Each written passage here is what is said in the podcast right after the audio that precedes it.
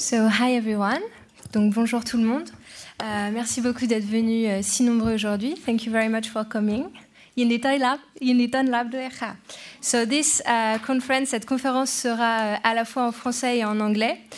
Euh, on a supposé que la plupart d'entre vous euh, sont capables de suivre aussi bien en français qu'en anglais. Dans la mesure du possible, j'essaierai de résumer les interventions de chacun de nos, intervenants dans la langue euh, dans laquelle ils ne sont pas intervenus.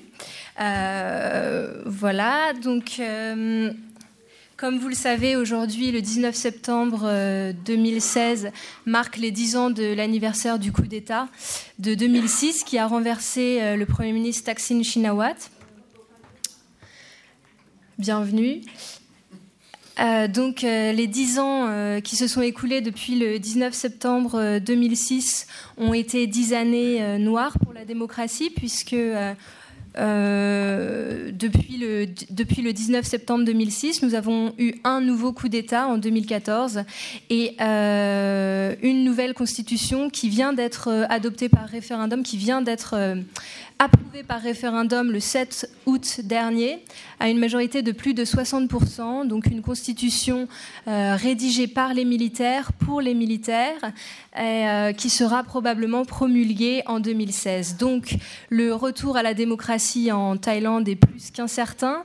L'horizon est très lointain puisque euh, après la promulgation de la constitution qui interviendra en novembre, nous aurons au minimum 18 mois pour rédiger euh, les lois organiques qui permettront d'organiser des élections et ensuite avoir des élections.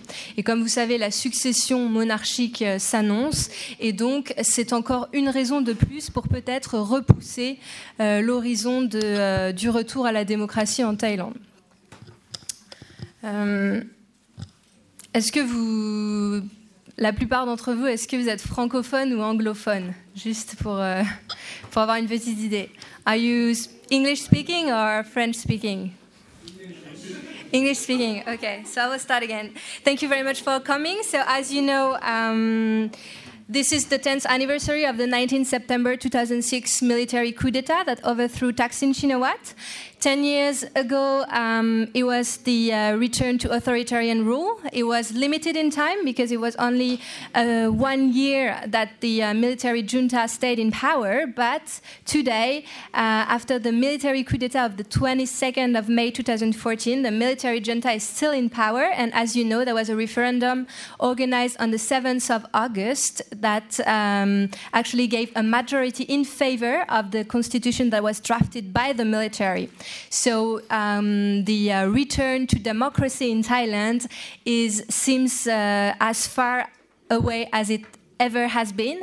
And uh, so that's the topic of our discussion today. And as you know, there is the royal succession that is coming as well very soon. And this is um, this might be also um, a reason for postponing even more the return to democracy in Thailand. So without um, waiting um, more, I will introduce our speakers. But before that, I have to ask you if everyone agrees um, to be filmed. Today we will have uh, someone filming our event, so it means that you might be on the film, and if you ask questions, maybe you'll also uh, be on the video. So, is there anyone in this room who doesn't agree with the filming of this event?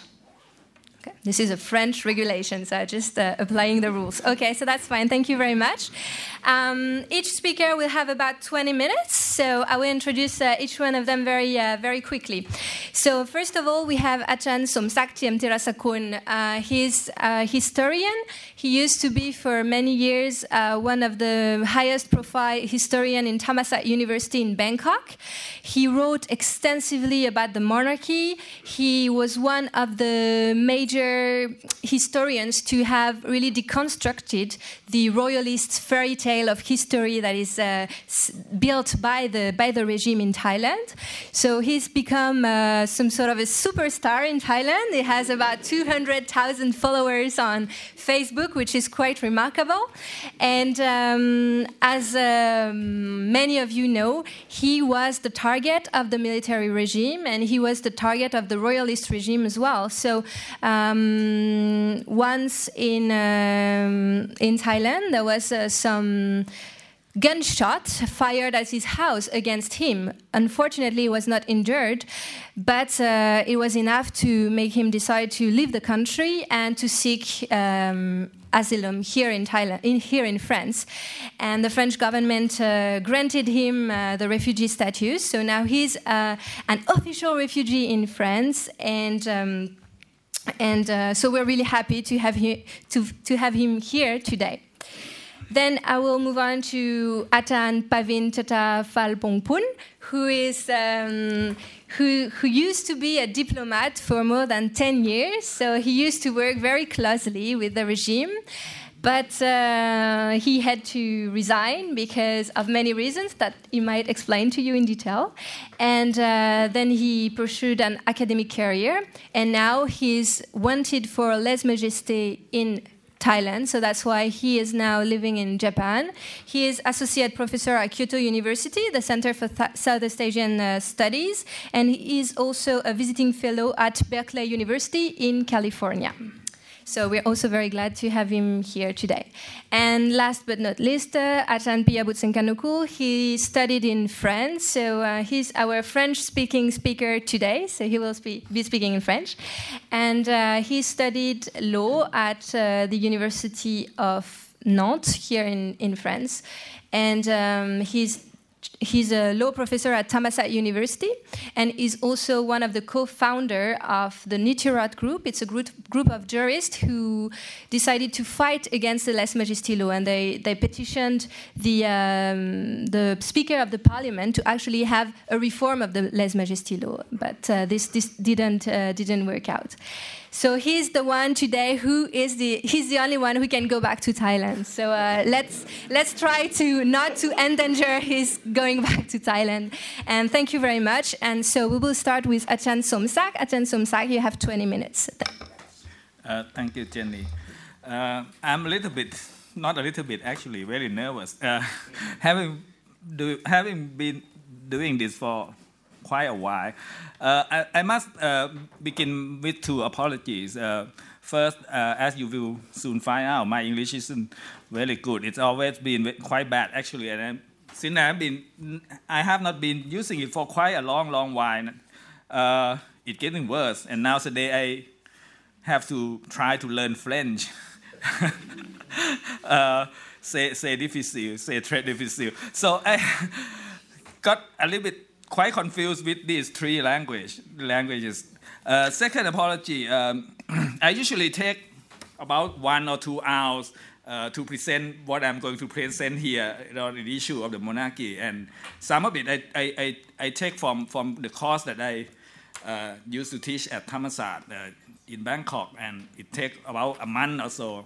So uh, today I, I try to present it in some 20 or, or 25 minutes, uh, so it just kind of uh, maybe just an outline of the issue that I just list the issue, but maybe not uh, have, have, have no time to, to elaborate or to provide evidence or, or argument to support it. I, I just hope that for, for especially for those of you who have some interest in, in Thai politics and Thai, Thai history, uh, maybe just uh, the, the, the point that I list, maybe uh, some, of, some of them it, um, might, might not uh, conventional or might not agree with uh, uh, uh that other friends said. Uh, maybe just something to think about.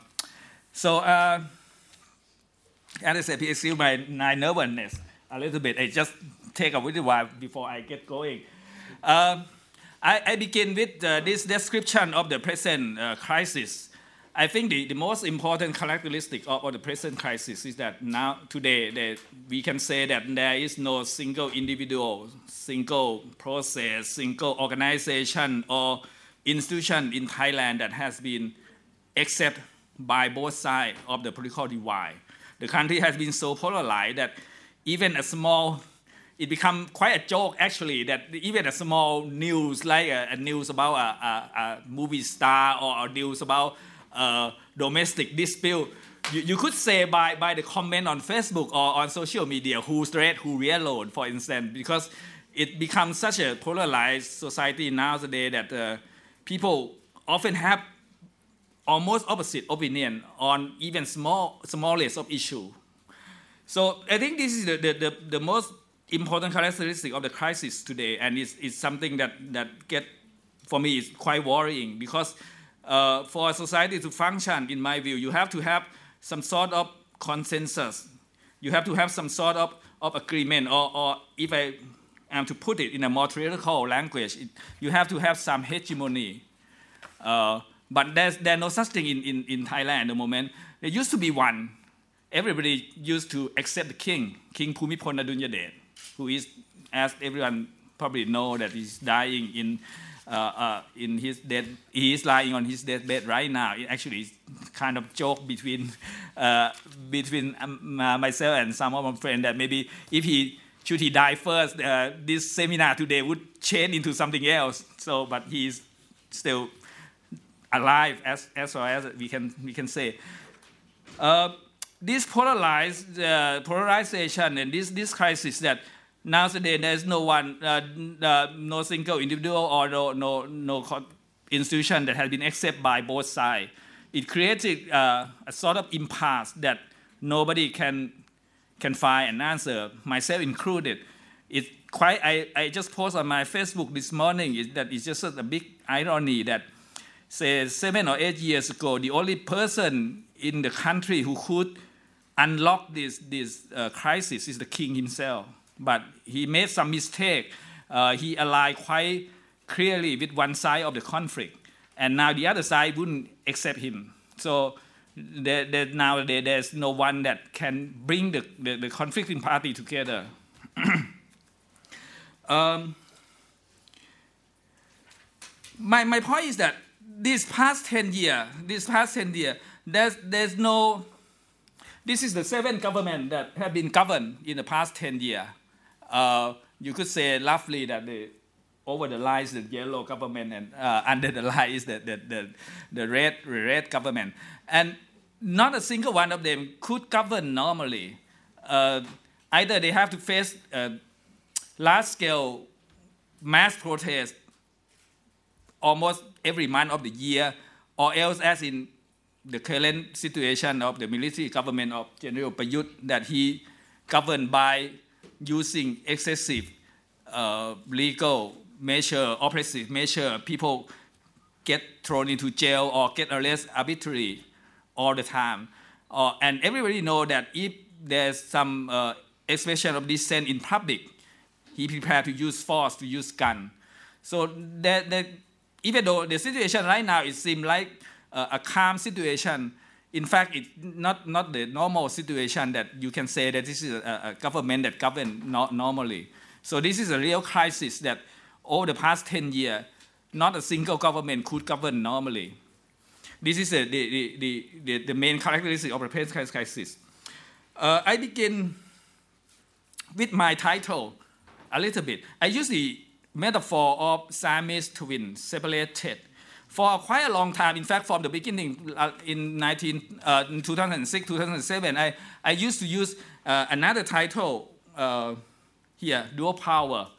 And I think it quite easily to understand. Uh, it could fit in easily with, say, maybe the recent paper by, by uh, our moderator here, Kun, Kun Jenny, or even by Ajahn Pawin that he's going to present next. I had read his paper beforehand. So, I mean, it's quite uh, easy to see that this is a conflict between two sides, uh, two power, two kind of power, or two network of power. Call it a network monarchy versus a, a, a electoral uh, network or electoral politician. Call it a deep state. This is a uh, Kun Jenny word uh, again normal state, for example. But um, for quite a while, I, I, I become dissatisfied with, with this characterization of, of the conflict. And I chose instead uh, uh, Siamese twin because, in my view, there's even though it, there's conflict between these two sides, my point is, first of all, this 10 year uh, civil polarization first emerged quite paradoxically uh, from a situation where there was or has been for some 15 years a unified state. Uh, the two sides of the conflict at the moment used to be, um, as metaphorically speaking, uh, Siamese twin, uh, joined by, by the torso. And what's strange about this conflict is that they, they, they used to be together in, in, in a very, very important sense, or, or shall, I, I, shall argue that way. Um, and even today, they still share some of the, say, culture or some of the uh, idea or even some of the program. It, it, it kind of strain conflict, a strain polarization uh, that, that, that we witness today. My second point is uh, rather wrong. I, am sorry about that. Uh, this is prepared. Um,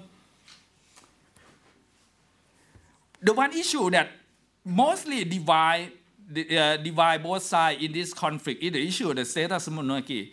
But strangely enough, both sides have officially the same program regarding the status of the monarchy. uh, everyone if everyone follow uh, uh, the situation in Thailand closely would know that Thaksin himself, we know from source like WikiLeaks and, and I know from private source that he could express some very uh, strong anti-royal uh, opinion or anti-Bhumibol opinion privately.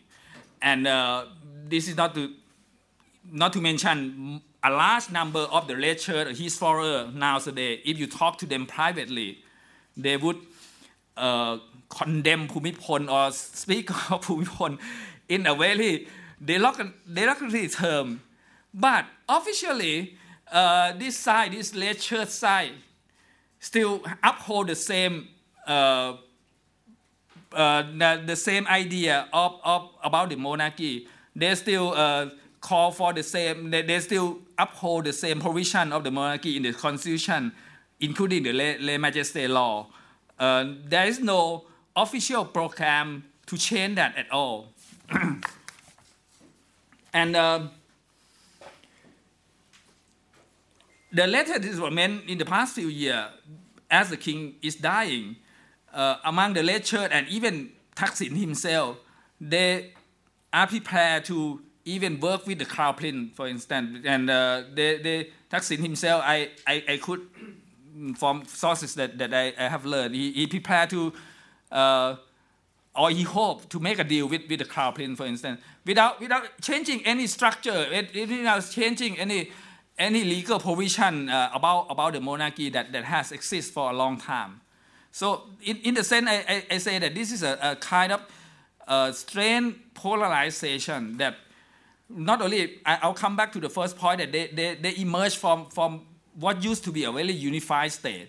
But secondly, the, even now that the conflict has spread over 10 years and has become so, so polarized, uh, they still, on this very issue that divide them in practice, they, they still uh, have the same, largely the same program, political program.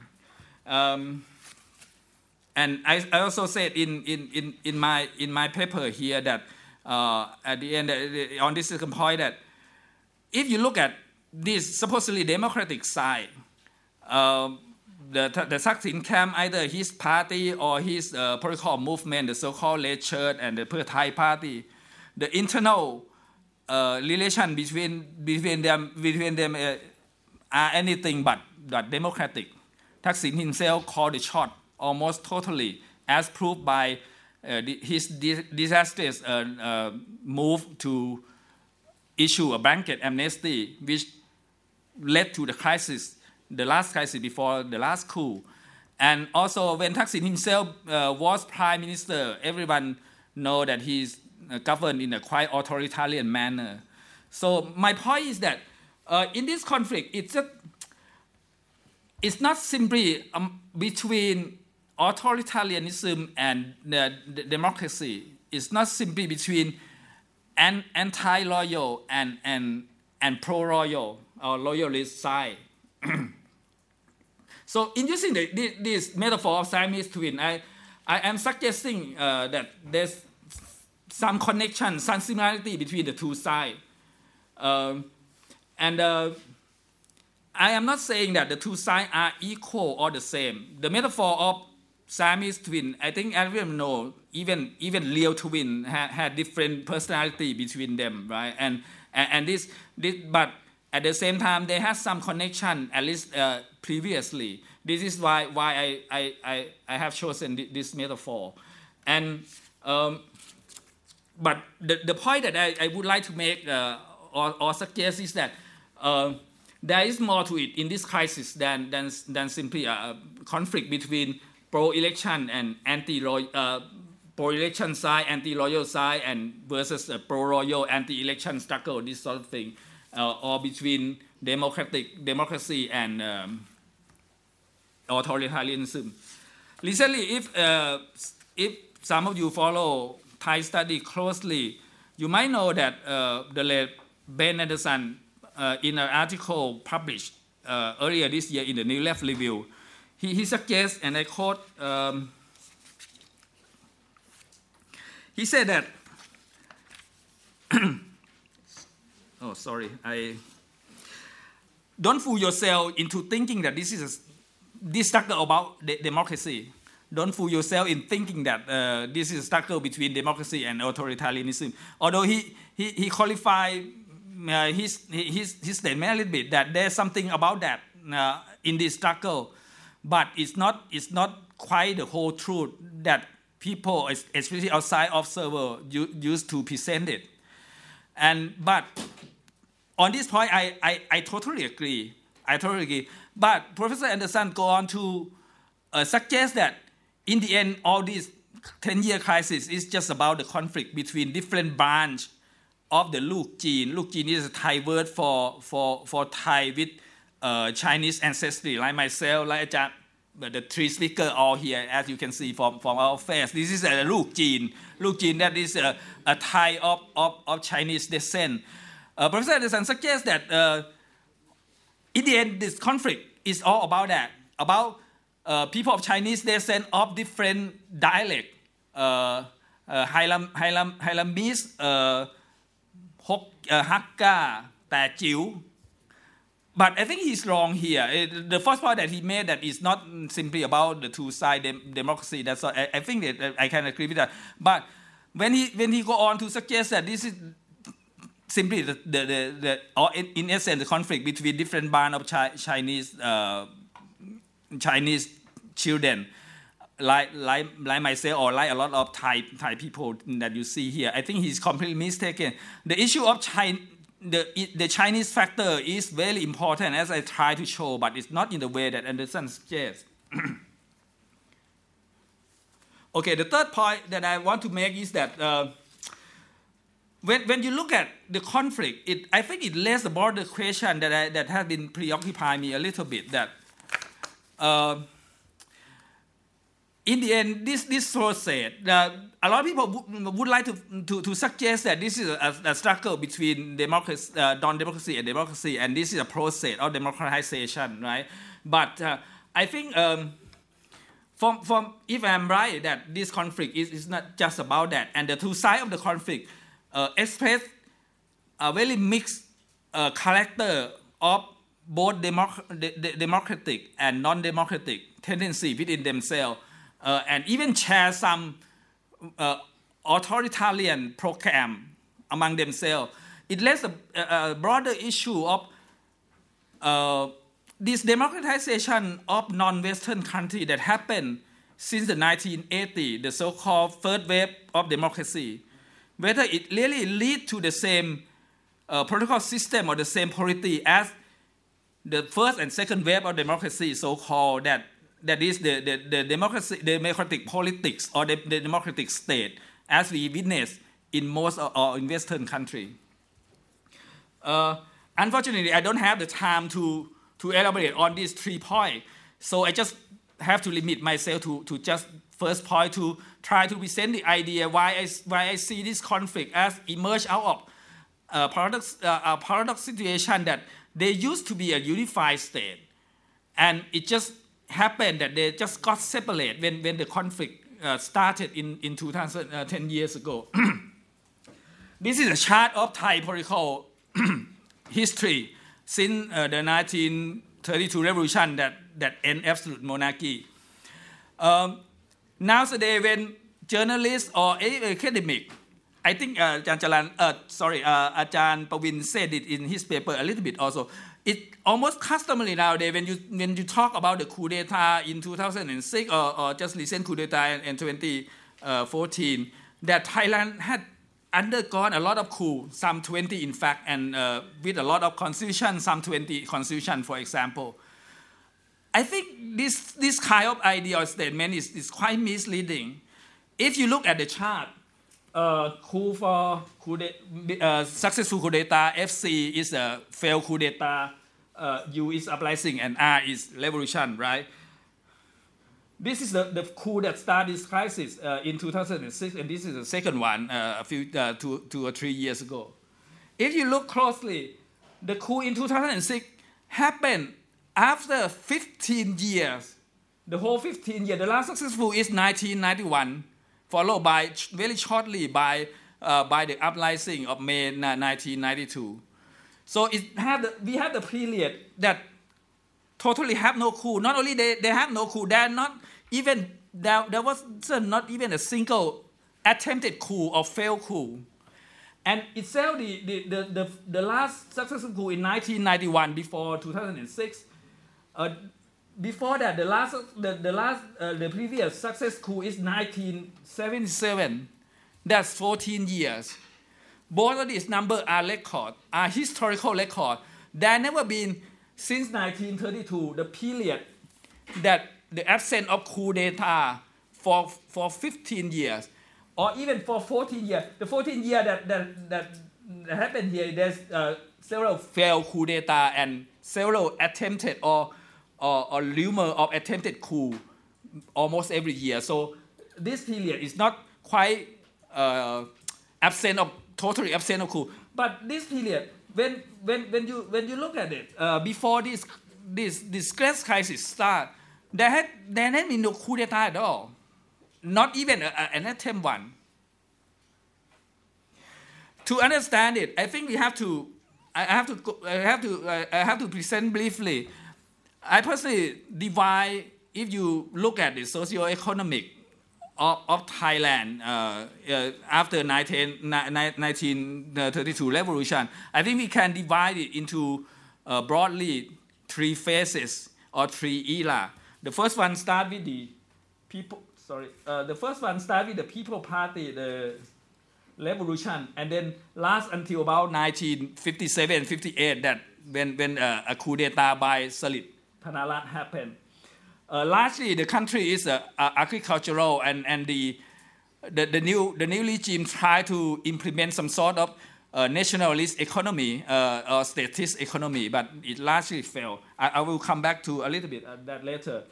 And then Sri start a new era he called the development era. This is actual, actual word that he used at the time.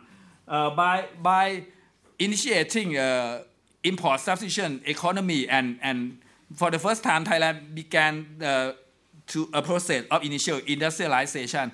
But even up to about mid 1980, Thailand is still largely an agricultural country with, with, with some, some, some industry uh, to be sure, but it's still half of, half of the economy, for instance, uh, uh, belong to the, the agricultural sector. But then there's this a jump in ni- about mid 1980s. Uh, a lot of capital from, especially from Japan, uh, came in, and it changed country for, from largely agricultural to, to this is jargon at the time, a newly industrialized country on NIC.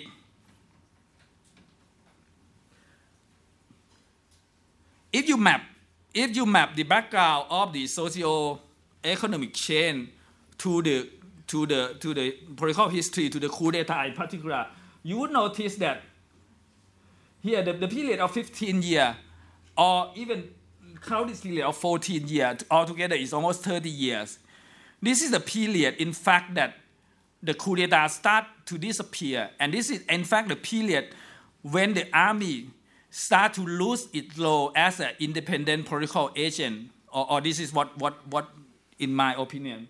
So it, it's not quite collect, in my view, to lump together and say that Thailand has un- underwent a lot of coup d'etat, some 20 coup d'etat, of because I think it's uh, it, it misleading and, and it, it doesn't make us understand the situation or, or the crisis. Now, this is a, a map that I try when, when, when I teach, when I taught at Thammasat, I, I, used to ha- I used to have this map, but I different uh, graph.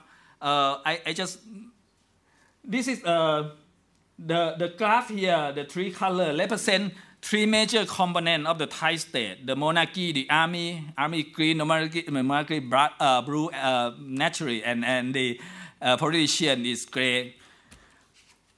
These three, these three uh, com- major components of the Thai state, I would suggest that if you look at it throughout history, that it would look something like it. I want to represent that from it is this period that I'm talking about, about 15 years uh, before the coup d'etat uh, that started this crisis, that these three components, in fact, form a unified state.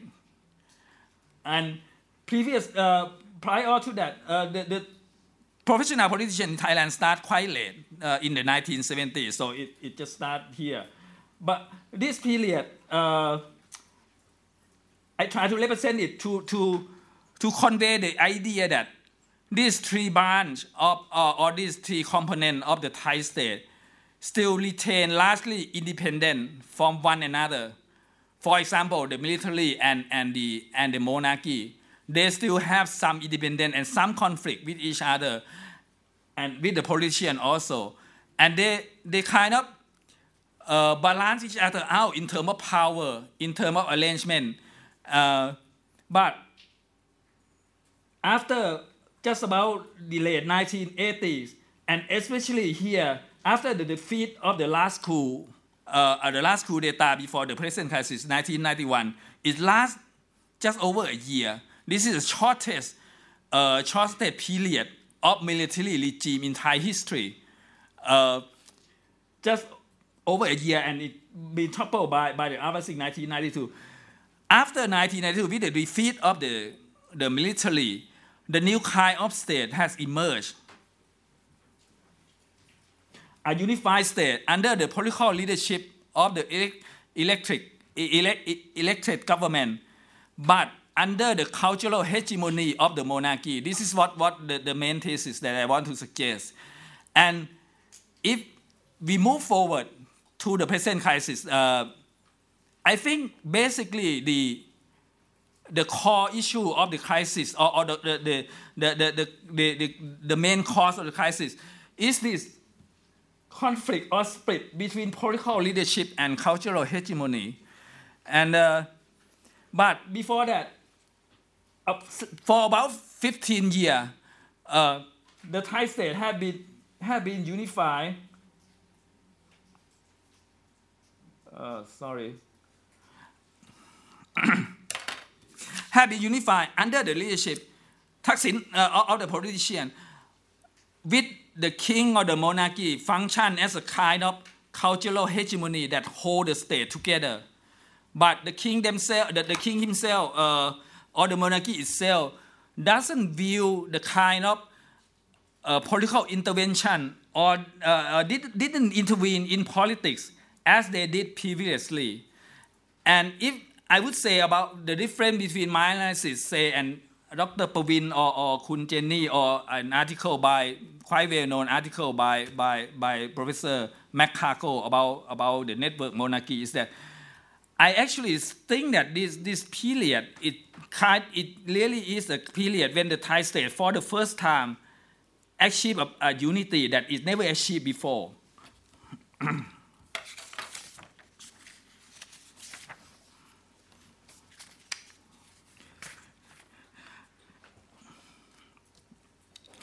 I, I actually uh, not going to elaborate on, on how the politician uh, uh, exercise their power, uh, their leadership role in this unified state.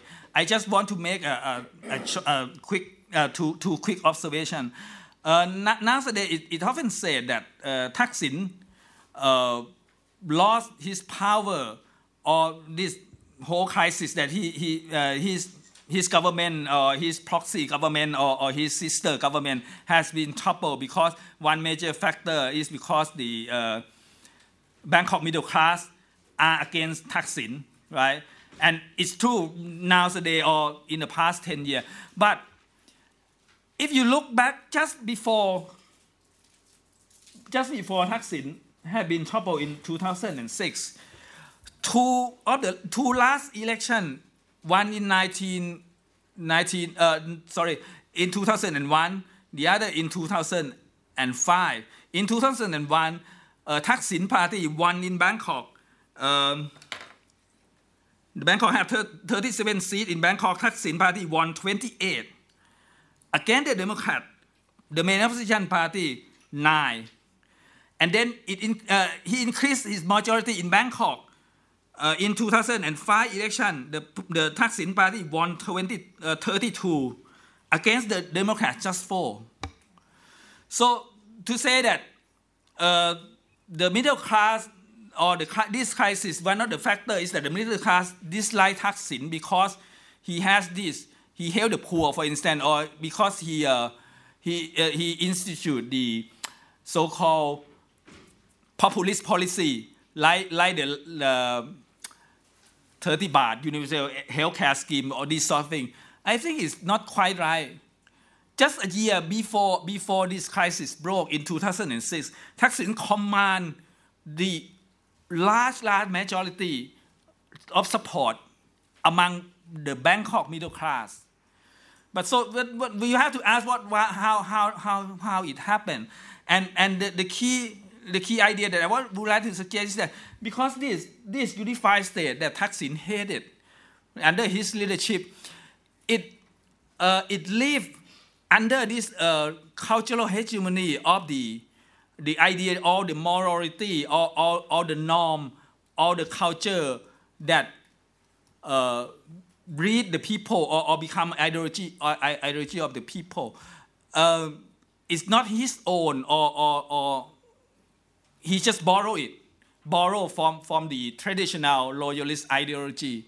And this is when the clash come in 2000, it's just really about this issue that uh, he governed politically, uh, you, you, might say, but the idea that, of course, I borrow from Gramsci that any social group that would, would be able to govern successfully have to institute its own norm, its own idea, its own ideology as an ideology of society. This is the meaning of hegemony as, as I understand it. But Thaksin or any elected politician have no ideology of their, their own. They just borrow it from, from loyalist ideology. So when the, when the conflict come, it, it broke out that uh, the, the issue that started the conflict, as many of you would know, is that he sell he sold his uh, share in, in the Shin Corp, uh, Shin, Corp, uh, Corporation and got this exemption, tax exemption. It's actually quite legal. But when the news broke that he would be exempt from some 20, uh, two, 200 million baht of tax, people, especially people in Bangkok, got shocked because we, we, uh, we could say that this is, this is the, the, the point that, that the conflict between the two sides clash uh, people accept Thaksin not because of this ideology or this, this moral, moral idea. Because all the moral idea that govern Thai society, even under this, this unified state, belong to loyalist ideology. Uh, I, I, have to, I have to be quick. Actually, I haven't uh, halfway through, uh, so I have to go very quickly. So I, I, will pass over the issue of, of, of Thaksin, but the other component of this unified state the cultural hegemony of the king. Uh, again, this is unlike a lot of my friends. Uh, in recent years, uh, academic and journalists start to talk about the issue of the monarchy, which, which is very good. But I think there's some problem with that. Uh, even work of, of, of Ajahn or, or a friend of mine, uh, uh, Professor Thong Chai, for instance, people, I think it's some sort of not historically specific enough. The phenomenon that I call mass monarchy or the rise of, of King Bhumibol that we witness uh, the, the outcome or the effect today, I think it just happened. This is something new also. It happened from the crucial year between 1992 and 2006. Uh, I, I, don't have time to go, uh, to, to go into detail this, but, but my suggestion is this. It, from, for a long time, since 19th century up until 1950, Thailand, or, or as known then as Siam, has been ethnically divided. Uh, there, there's et, uh, ethnic division of labor, some sort of like this. Uh, the Thai ethnic Thai occupy government service and uh, peasant, while the ethnic Chinese commerce, business, and labor. It's quite distinct. Uh, this ethnic division of labor has been sustained by a policy of the Thai state for a long time to allow mass Chinese migration without Chinese was the only ethnic who didn't have quota restriction to enter the country. They can enter as many as they like, and, and, and a lot of them did enter some year uh, 50,000 or 60,000 out of the population, some 10 million for And this is a, a, a statistic that I think it show, told the issue quite clearly. Uh, this, this, is the year, right? And this is Chi- Chinese that born in China, about three or four or five percent. But you have to look at this uh, last uh, last column. This is counting Chinese who born in in China and their their, their immediate uh, first generation offspring. You can see that you can say that uh, Siamese population at the time up until 1950 or something, uh, about 110 are Chinese, uh, were Chinese. And the second, the second table is, is more, even more interesting. This is the, the population of Bangkok, Thonburi in August uh, 1957. This is the, on the eve of the coup d'etat by Sarit Thanarat that began the process of initialize, uh, industrialization. You can see that in, in the capital, Bangkok, Thonburi, Chinese population amount to about 45 percent almost half population in, in, in, in, in Bangkok, in the capital of Siam of Thailand, in the early 1960s uh, are Chinese. In fact, you can say that this is a, a, a big Chinese city. But this, uh, this policy of allowing mass migration in formally in 19, 1950. The government had instituted the, the, the quota uh, for, for Chinese uh, equal to all the ethnic group. After the formal end of this uh, mass immigration of Chinese, I suggest that it took about one generation or 30 years or some 30 years before, before this ethnic division socially and culturally disappear just about here in 1980 and 1990s toward the end of 1980 and especially 1990, for the first time, this is my suggestion too. We can say that it emerged for the first time a nation, a Thai nation, that no longer ethnically divided under the leadership and under the leadership of this, this stratum of, of Sino-Thai, who themselves no longer appear as Chinese. This is the, the, the, the main social basis of the, the phenomenon that I call uh, mass monarchy. It is this group, because this group is, is they, they, my suggestion is that they, they have no identity. They are, they, they, they are not actually Thai, but at the same time, they cannot relate themselves to the too far away heritage of their ancestry. They have no identity at all. So they adopt Bhumibol as their identity. They not adopt the king as their identity. I, to go quickly, I, I should, I should read it quickly. Uh,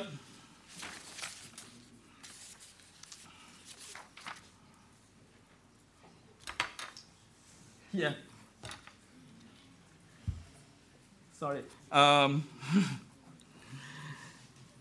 After the formal end of mass migration of Chinese, it took about a generation, some 30 years, for social cultural division along ethnic line to fundamentally disappear. The initial industrialization in the 1960 and 1970, the end of the Cold War with the Communist Party in the early 1980, the opening of diplomatic relations with mainland China in the mid 1970, all contributed to this disappearance. Toward the end of 1980 and especially in the 1990, there emerged for the first time a nation, a Thai nation, in which a statum of Sino-Thai bourgeoisie played a leading role.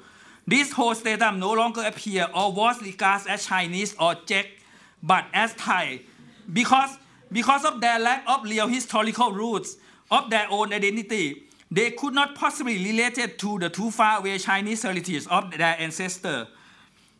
They therefore adopt King Bhumibol as their identity. It's what this social statum that formed the social basis of the phenomenon I call mass monarchy or the rise of King Bhumibol.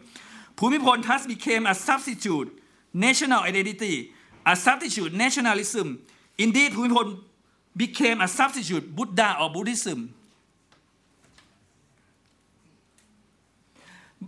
What, what is new about this loyalism? What is, what is it different from, from the, the loyalism that, that exists for a long while in, in, in Thailand since the end of absolute monarchy? I suggest three points. Uh, in the past, the propagation of loyalism was largely state organized it now took the form of spontaneous mass movement or private sector enterprise. Consequently, for the first time, the king and the monarchy has a real mass base, not only state organized vigilantes, vigilante apparatus like the Red Scout, uh, the, the Village Scout, the Red Gaur, the Nine Force, Nawapol, กระทิงแดง ลูกเสือชาวบ้าน Or to put it another way, this social message of the monarchy has shifted from largely Lulo, uh, rural state organized to Bangkok, to, uh, to urban bourgeoisie. And thirdly, and this is important, whereas previously the king intervention in politics took the form of dealing, negotiating behind closed door, it now took the form of talking directly to the public, uh, through mass communication. Uh, a lot of people, do, even I think uh, Kun Handley or, or, or, or, a lot of people, uh, foreigner or even Thai academy who, who who, who come to interested in Thai monarchy uh, in later year. That, for example, uh, the King famous annual speech, began in 1960, but it never been given prominent until the 1980 or 1990. The idea of sufficient economy. This is, uh, for example, this, this is a, a, a, one example that, that, that I would say. The king made, made two important speeches in 1995 and people who interested in this issue monarchy lately may, may, may thought that, well, he always like that. No, not at all. This is for the very first time in history of his land that he directly criticized government. One, he criticized their handling of the flood. The other, he criticized their handling of the, uh, the traffic. This not, never happened before. So as a historian, I have to ask myself why, why this thing happened for the first time in the 1990s. And related to all this, the other thing that new about, about the king, uh, about this phenomenon, for the very first time also, he appeared as an author, which I think is quintessential, I call it quintessential bourgeois, bourgeois cultural hero. People know that the king has been loud as genius in all sort of imaginable field. He's a genius at sport, at photography, at composing, at blah, blah, blah, blah, blah. But for, for many decades, he never been promoted as an author. This is 10 years that I think is decisive between 1994 and 2004. His book came out about six titles. This is the first time that the king appeared as an author and related to that as a thinker. And so this idea that, that now, now for the first time also became a state policy uh, uh, in, in, in, in successive constitution, his so-called idea of sufficient economy uh, became a, a, state policy. This never happened also. So the power of the monarchy that, that we are talking about, and also this, this is also some, some, some, uh, some example of, of this new phenomena people start, especially the Bangkok bourgeois, start calling him um, for the first time he became a cow. Sorry, for the first time he became a cow. it now become common to refer to him by name, by name Pumipon. This is new also. When I, when, when I was young, when I grew up, nobody can mention the king name Pumipon. It's something of a, a, a sac- sacrilegious, I think, to, to mention it. But since the 1990s, this is not only widespread, it become quite popular to, to, to invoke the king name directly, Pumipon. Yeah, he became a cow. People refer to him by name and publicly count him as a relative, a father. For those who can't learn Thai, this, this list, I don't know who your father name is, but my father name is Pumipon. This is come from the, one of the protests against Thaksin government, but, but even before the crisis, people start saying that my father name is Pumipon, my father name is Pumipon. Some even have him tattoo on, on their chest. Some have him tattoo on the head. All, all this is this is the phenomenon that, that Thong Chai called hyper loyalist and, and Dr. Pavin called ultra loyalist. I don't have problem with calling them uh, calling this phenomenon. My, my suggestion is that this is something new. It's not something that date back even to 19, 1973 or 1950 or, or 19. It's something that new that just happened after the 19 the change in 1980 1990, and he became a, a, a product uh, memorabilia. This is some of them. Uh, a wristband, a lot of book about him. Mass monarchy, mass product, mass market. This is how. This is what I suggest. I, I, I probably don't have time to go into an, another example. There's another example, very, very important example that that Kun uh, Paul Handley mentioned in his book, but it it the same that I try to suggest that the, his status has changed fundamentally in the 19 late 19, eh, especially since the early 1990, since 1991, 92. Okay, I think I, I finished here. I'm sorry that take a little bit more time than I should have.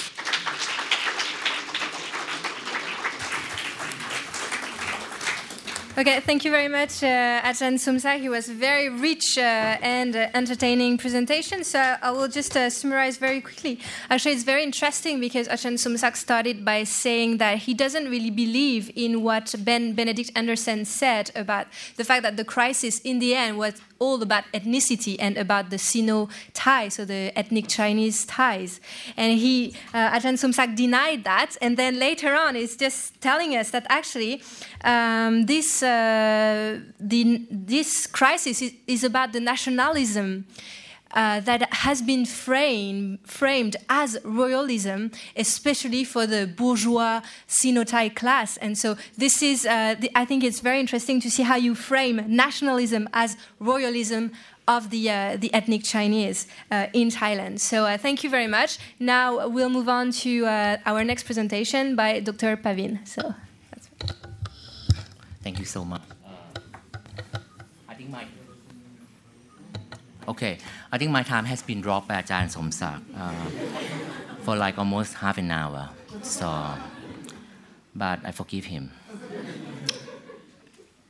Well, what I'm trying to do uh, for the next 20 minutes, we'll be trying to give uh, a, a general summary of what had happened to Thai politics in the past 10 years.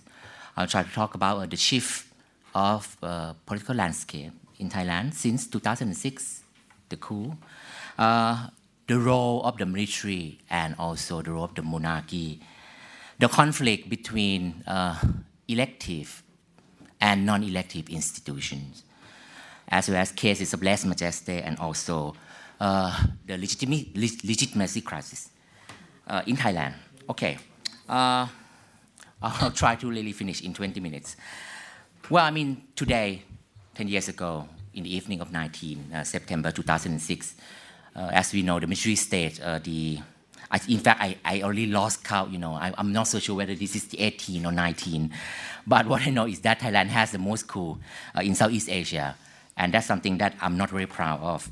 Uh, yes, the military state, uh, let's say the 18 coup, you know, since the abolition of the absolute monarchy in 1932 overthrowing the elected government of Thaksin Shinawatra. Right? Even though uh, Thailand adopted the uh, democratic model of uh, governance to replace the uh, the ancien regime right? The military has, you know, imposingly uh, dominated the Thai, the Thai political space throughout uh, the past 80 years. So in fact, the military had never, never gone away, and today, you know, keep coming back. Not only that, I think the military also has worked closely and intimately with the monarchy in cultivating, you know, certain kind of, of politics, which I would say that it, it's a kind of politics whereby uh, civilian governments would be kept weak and vulnerable. Okay? Or otherwise, they would face with the possibility of being toppled should they pose as a threat to the power position of the traditional elite. Again, as we've seen in 2006 and also 2014. So under this condition, when civilian government posed as a threat to the old power, then a coup became uncommon, especially as a tool, you know, as a weapon to undermine uh, strong civilian government.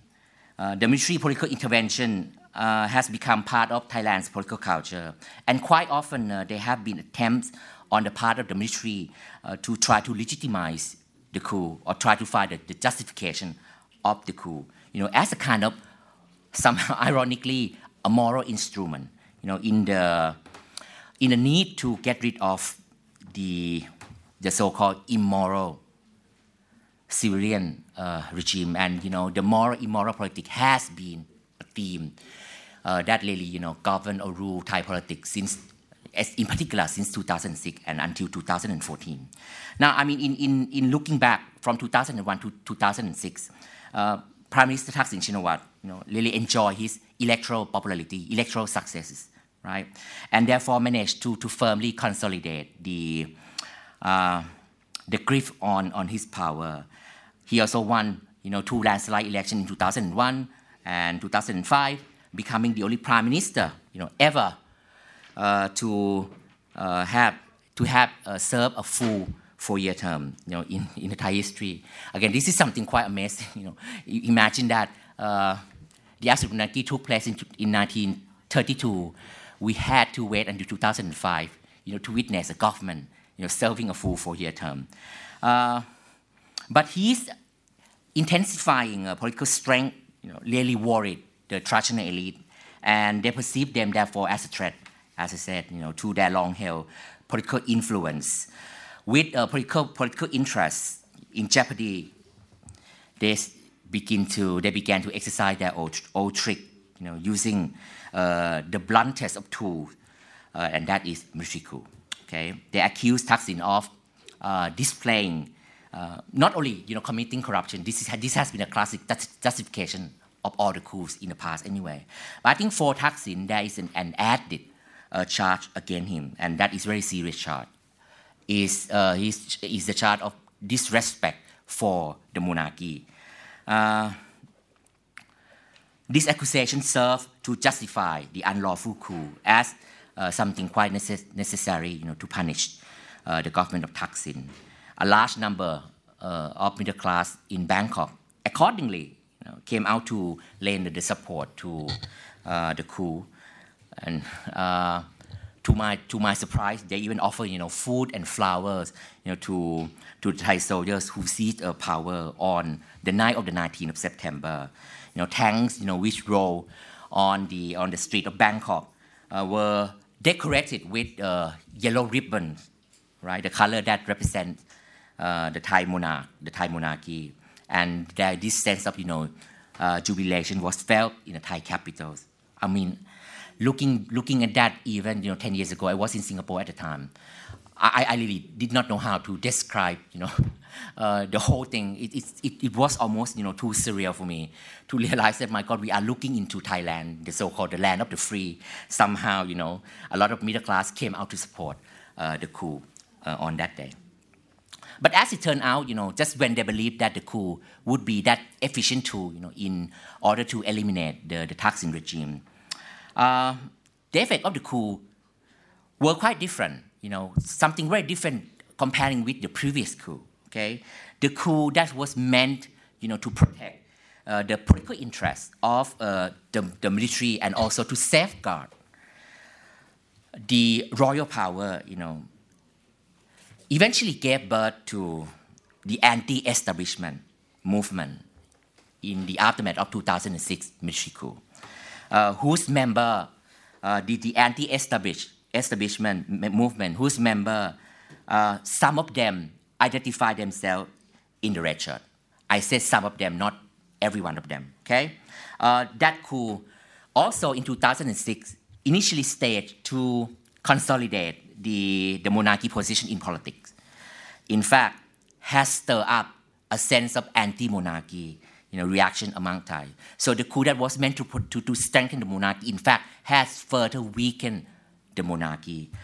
Uh, they became aware of the extent to which the monarchy has become active, actively, actively involved in politics, you know, with the, back, with the backing of uh, the army, despite uh, the, its confined role you know, stipulated under the constitution. While other studies you know, tend to uh, concentrate on Thaksin authoritarian behavior uh, and his corrupt uh, policies as the root cause of the Thai crisis. For this presentation, I do not deny that fact that Thaksin has uh, played a part, you know, to uh, weaken democratic institutions. As Ajahn Somsak said that when Thaksin was serving as prime minister, also he uh, tended to lean toward authoritarianism himself, right?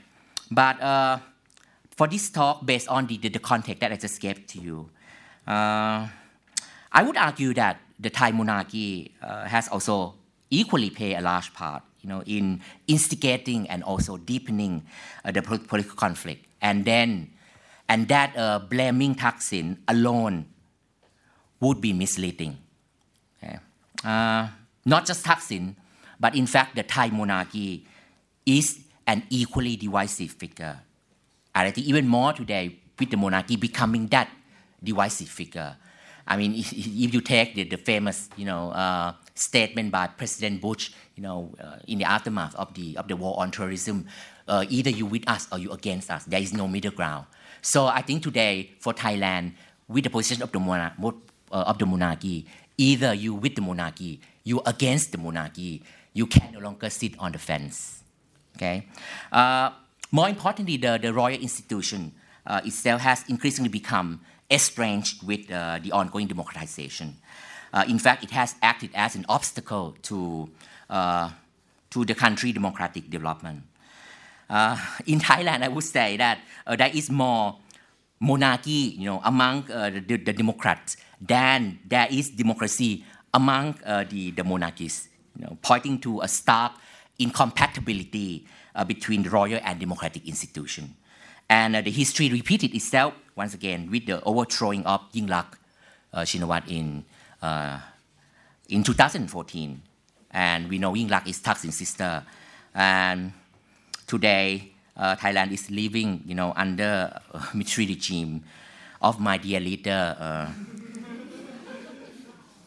the ever so, you know, uh, clever uh, General Prayut Chan Ocha. Okay, now we have heard about uh, the, the, mentioning of the network monarchy before. I will not elaborate on the concept of network monarchy because I mean I have done so so many times in the past. But I think this is just to in, enough to say that you know as Thaksin uh, has arrived uh, into the uh, into the premiership in uh, 2001 uh, with overwhelming confidence and also electoral triumphs. one, once again, I would like to emphasize that he threatened to cast, to recast the old political equation long dominated by the network monarchy, and the result was the coup of 2006.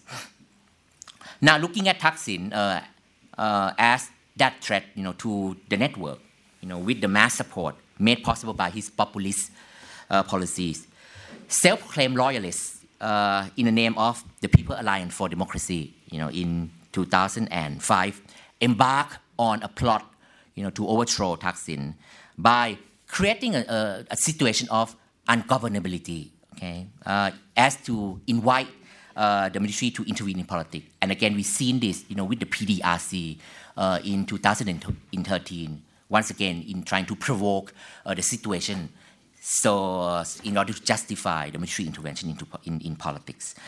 But going back to 2005, since this talk is about looking back, you know, in, in past 10 years, uh, it's very interesting to once again to revisit uh, the, the, the, the, PAD uh, strategy, especially in employing royal symbols okay, as part of its campaign. So that's why I think this would make uh, the, the coup 2006 very different from the previous coup.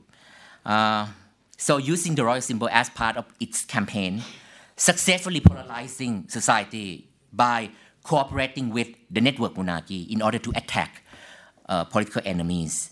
It also uh, erected uh, a protective wall you know, against Thaksin, encapsulated within the notion of the king as the ultimate moral ruler of the country. Now, you know, in, in this process of trying to overthrow Thaksin, you will see a lot of them going on the street, also some banner as well. Now they managed to put certain things together in one banner. For example, uh, get rid of Thaksin, then fight for the king. Now two things become one, right? Trying to eliminate bad government. This is, can also be equal to protecting the royal, royal institution. Okay. Now there is something also even uh, even more interesting when uh, I mean this thing come across, I, I, come across this kind of thing this slogan like loyalty loyalty to the Chakri party. Now, we no longer talk about Chakri as as a dynasty, but we talk about Jak, Chakri as a kind of political party. So that's why we have to give that loyalty to the Chakri uh, party, right? This signifies the monarchy consent to remove Thaksin from power by extra constitutional means. Now, I think my, my, my assumption is very simple. Uh, had the monarchy uh, had no role in the PAD uh, protests, especially, especially in the exploitation of the royal symbol, the monarchy should have come out to disapprove the PAD action. But for the fact that the, the, the, the monarchy had remained silent throughout the PAD uh, protest, I think for me, that is the only conclusion. You get the consent from the monarchy in overthrowing uh, the Thaksin government. There are also other, you know, number of you know, incidents that reaffirm uh, the, the open involvement in politics by the monarchy. Uh, and I, I, have been challenged all the time when I give talk, you know, at many universities. For example, how dare you say, you know, the, the monarchy became involved in politics, the king stay above politics. And I'm sure that if there would be a representative of the Thai embassy today, sitting among us, later on, you know, this person might stand up and say, look, what you all said, just bullshit, right? Because our king stay above politics. Now, I'll give you some example in order to show that, you know, the king has never stayed above politics very simple thing is, you know, for the king to endorse each coup, right? Uh, that classic footage of 2010 with a number of, you know, general on the floor with the king. Uh, then uh, move on to the queen attendance at the funeral of Yellow Shirt, Nongbo, right? There can never be any clearer evidence in October 2008. The ex- exclusive interview of Princess Julapon uh, with Woody, right? When you when you see that uh, horrible, horrible dog, you know, on the floor, uh, and then uh, the presenter even, you know, try to steal the food of the dog, and then the the Bangkok royalists thought that it was so lovely.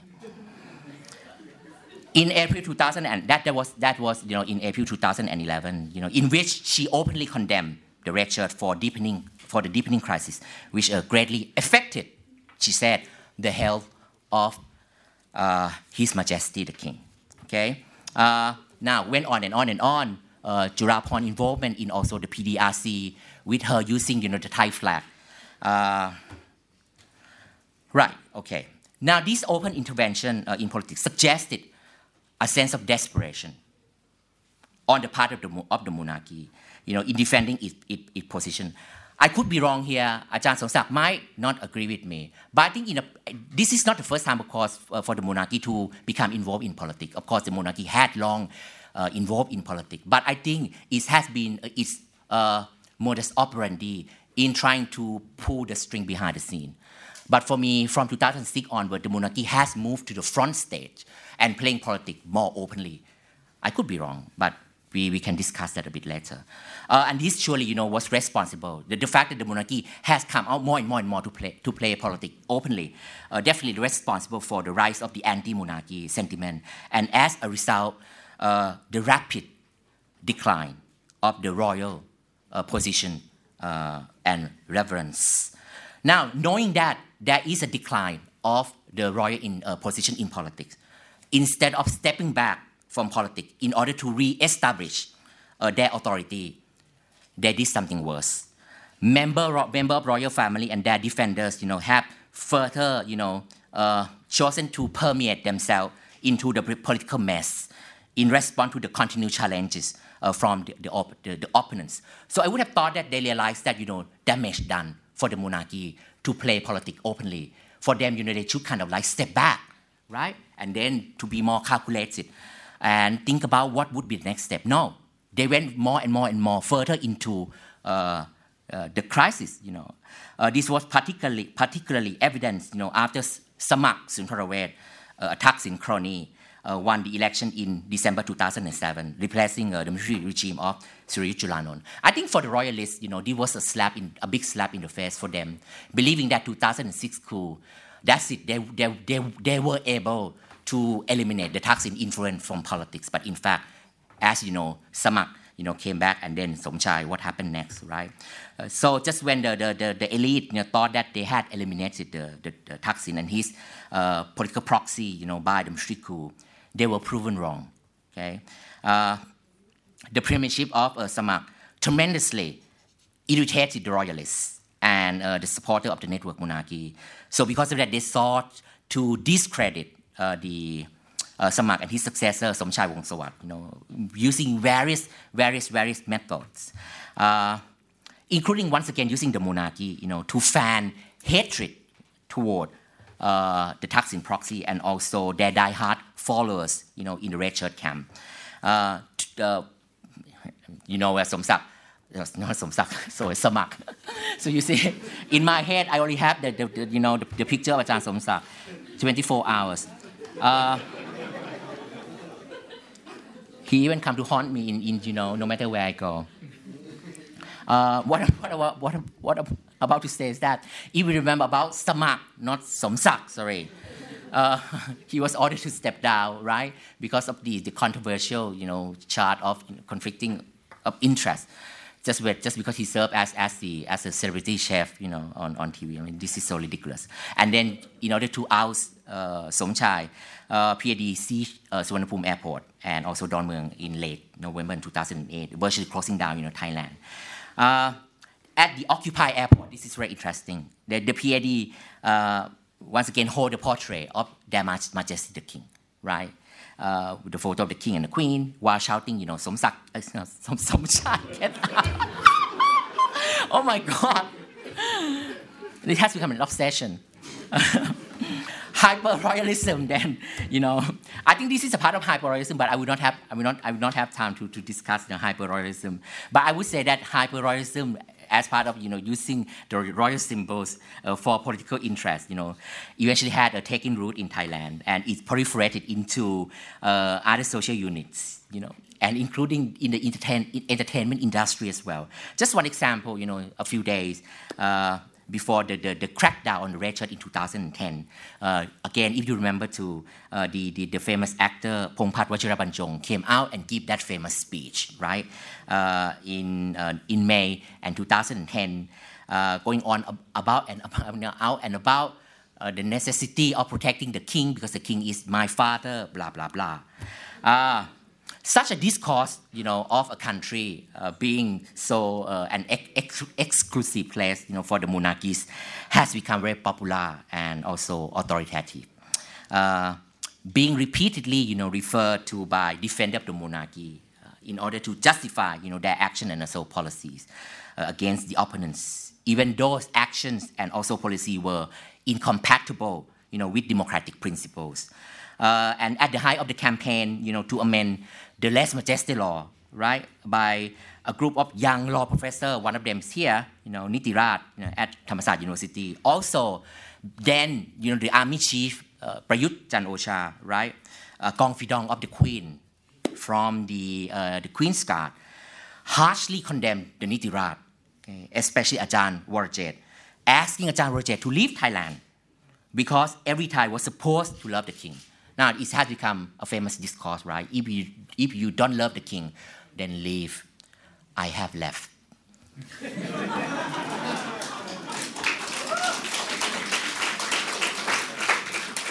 In fact, since, since 1995. Uh, right. Uh, the social alienation, you know, of those with different political opinions and attitudes has indeed, you know, pulled the king, you know, from uh, his subject and intensified a sense of, uh, of resentment, uh, which uh, now represent a source of anti-monarchy and in Thailand. You know. Six years after the coup, the debate over whether the, the, monarchy should readjust itself for the sake of its own survival, you know, in a new climate of uh, political openness has become even more vigorous as well as divisive. You know, some hyper-royalists you know, never hide their aspiration, you know, to take Thailand back to the old day under the absolute monarchy. You know, as uh, uh, Sonthi Limthongkul now, you know, being uh, in Thai jail, uh, famously said, "Let's return the power to the king." You know, His Majesty is a Dhammaraja king. For example, you know, this is the way, this is the only way that we can prevent Thailand from falling into becoming a failed state. That was Sonthi said. Uh, but also in another, another reality, you know, in, in a rural area, you know, most residents who lend their support, you know, to, uh, to both Thaksin and also the Red Shirt, some of them explicitly, you know, detest uh, the political involvement of the monarchy. Uh, some of them already removed, you know, the, the, the, the, portrait of the king and the queen, you know, which one adorned the walls in many households. And that seemed, it seemed that the monarchists are the one who breed the anti-monarchists. Okay, I'll spend maybe another five minutes uh, to try to uh, finish my talk. Uh, unfortunately, once again, just when I thought that the monarchy would recalculate its strategy, uh, there's no such such sign of the of the monarchy willingness to negotiate with democracy. And in order to counter growing uh, critical view of the monarchy, powerful royalists, you know, have exploited the lèse majesté law. Now, this comes to the point of the lèse majesté law here, you know, as a direct weapon. We know that lèse majesté law is uh, the crime of injury, you know, to the to the royalty is defined by Article 112, you know, of the Thai Criminal Code, which uh, states that defamatory, insulting, or threatening comments about the king, queens, regent, and, and, and uh, apparent are punishable by 3 to 15 years in prison. Charges against Thai are usually grave, and the investi- investigation uh, and the, the, prosecution process is by nature uh, very uh, ambiguous. Okay, with uh, King Bhumipon's deteriorating uh, health signal, signaling the, the end of the era of the king, the royalists have launched an even more aggressive campaign you know, against critics of the monarchy. Uh, prosecution has become even more pervasive. In fact, virtually against anyone now. Now, we have to remember that lèse majesté law prior, prior to 2006 was only, you know, uh, kind of inter-elite tools. You know, they, they, were, they were used but mostly among you know the, the, the, Thai elites. But I think after 2006, basically everyone could become victims of, uh, of uh, the, the lèse majesté law. I have so I mean statistic here, you know, very quickly 2005, 33 charges. Then uh, to 2007, it's become 126. It's jumped to 164 in 2007, to, and then triple to 400 78 cases in 2010 under the, uh, the, the uh, administration. There are so many, you know, famous cases, like the case of Agong, right? I don't have to elaborate. Uh, uh, you know, Joe Gordon, Gan Toop, you know, Kun Jiranut also, and Somyot, right? Kunda she was just released, you know, not long ago, and also uh, the Wolf Bride as well. So, uh, the coup 2006, you know, that was staged uh, amid you know, happiness among uh, the, the, the, Bangkok residents. They even called it, you know, good, good coup. They called 2006 good coup. You know, has turned out to be uh, quite dis- uh, disastrous, you know, to the position of the monarchy for the, for the region I mentioned earlier, and also for the military itself. Now, in 2013, I would, I would like now to bring you up to date. Uh, the PAD, trans- some, of, some of the PAD uh, elements uh, transform itself or themselves into becoming uh, the, the People's Democratic uh, Reform Committee or PDRC, led by uh, Suban. uh, with the mission to topple uh, Yingluck. And the PAD which came through you know, in May 2014, uh, the two coups, 2006 and 2014, now uh, caused uh, the, the, the, the, big impact you know, on the country democratization process, which has to be uh, slowed down because of the ongoing you know, face-off between uh, the pro-monarchy and, uh, I would say, democratic forces you know, or groups, as well as between those who support the shift of the political order and those who prefer to preserve the status quo in Thailand. The coup also, you know, revealed the ugly reality in Thai politics with, in which you know, the long domination of power in the hand of the elites, uh, using illegitimate tools to eliminate successive elected government has refused to subside. Uh, as the monarchy has defended its political territory, the monarchy has also worked, you know, uh, tirelessly in tandem to maintain its footholds or its footprints in Thai politics. The current intervention of uh, uh, by the army in politics uh, is testimony of the typical attitude, you know, of the uh, okay uh, among the, the royalist generals. You know, they have sought to exploit the monarchy in order to sustain uh, their own political advantages. So, okay, at the end, this is a conclusion. You know, what this the, what did the, the 2006 and 2014 coup tell us? Uh, I think you know they tell us that the, the clock of the, of the Thai crisis is far more severe and much wider in scope uh, than we previously thought, right? The monarchy is surely not uh, the only victim in the protect, protracted uh, political crisis or conflict. Uh, it represents both, uh, both as a root cause and also a factor that has made the political situation more fragile. The coup also instigated uh, more unused, uh, unjust uses of lèse majesté law, and in the process led to more political prisoner as well. You know, since the coup of 2014, many Thai activists and academics have fled Thailand. Myself, you know, Ajahn Somsak, you know, and sought, you know, uh, refugee status in, you know, foreign countries. Their family back home uh, in Thailand have been harassed my family included, you know, uh, with the latest incident in December, uh, in, in February 2000 and and 16. You know, this uh, has worsened the, the, situ- the, human rights situation in Thailand. With the looming end of the, the, the Bhumibol era, more questions are being asked, including uh, about the future of Thailand, without the supposedly uh, benevolent king. Uh, about the, the com- uh, competence and also legitimacy of the successor and also the survival of the monarchy into King Rama X, you know, as an institution uh, it might also be seen as a, a harrowing uh, close of the Bhumibol, Bhumibol reign, you know, for the king to witness uh, the, the waning royal institution, the institution that uh, he has constructed, you know, throughout his lifetime uh, by working personally with a series of authoritarian regimes and a corrupt Western uh, government. The coup also, you know, turned Thai general into desperate royalists uh, who continue to live on the, the royal institution in order to survive. The coup also produced uh, a unique phenomenon in Thailand, the so-called color-coded politics, red and yellow, right? The emergence of yellow shirt, red shirt movement have certainly complicated the Thai crisis. It's also, you know, unveiled another aspect of Thai politics, uh, in which non-state actors have come to define uh, and influence and manipulate uh, political process on a larger scale. Uh, domestically, you know, they have consistently expressed, you know, their nostalgia, you know, for the, the, the, the absolute monarchy. Externally, they also exploited certain foreign policy, which I have not even uh, talked about, right, in order to justify themselves, including the, the case of the previous year uh, in 2008 as well. Uh, well, uh, Thailand has really suffered from legitimacy, crisis, which first ignited by uh, you know the 2006 coup. Uh, currently, the military uh, initiated constitution, which Ajahn Piyabutr might be touching you know next. Uh, it has been endorsed by the public in the referendum uh, on the 7th of August 2016.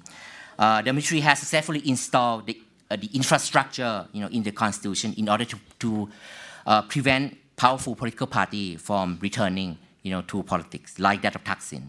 In other words, the military will continue to direct the, the fate of Thai politics from this point onward.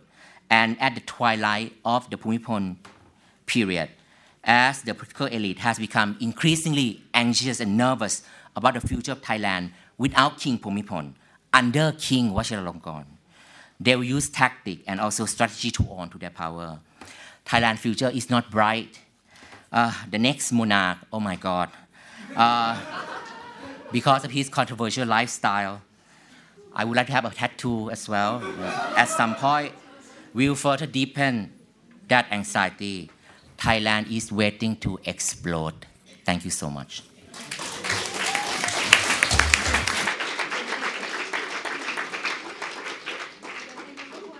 Uh, thank you very much, uh, Chen Pavin. You gave us a detailed picture of the increasing involvement of the monarchy in politics since 2006. And your point is that the monarchy is actually in decline and that this monarchy is actually self conscious of this decline. And that's why actually it, it was involved more and more in, in politics. It, is a, it translates uh, a sense of desperation. So, this is a point that um, people in the audience might want to argue with you about uh, including us on the panel. Uh, and you ask also the question of the survival, the very survival of the monarchy, which is a, a question that we'll have uh, to discuss maybe in the in the Q and A section. So now we'll talk about the constitution and the role of law in um, sustaining the military regime in Thailand. And this will be in French.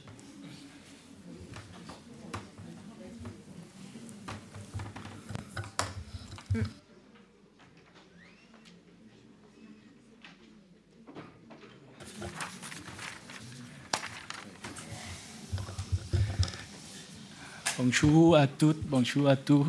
Euh, je suis très honoré d'être ici devant vous pour ce séminaire à Sciences Po. C'est la deuxième fois. La première fois, c'est l'année dernière.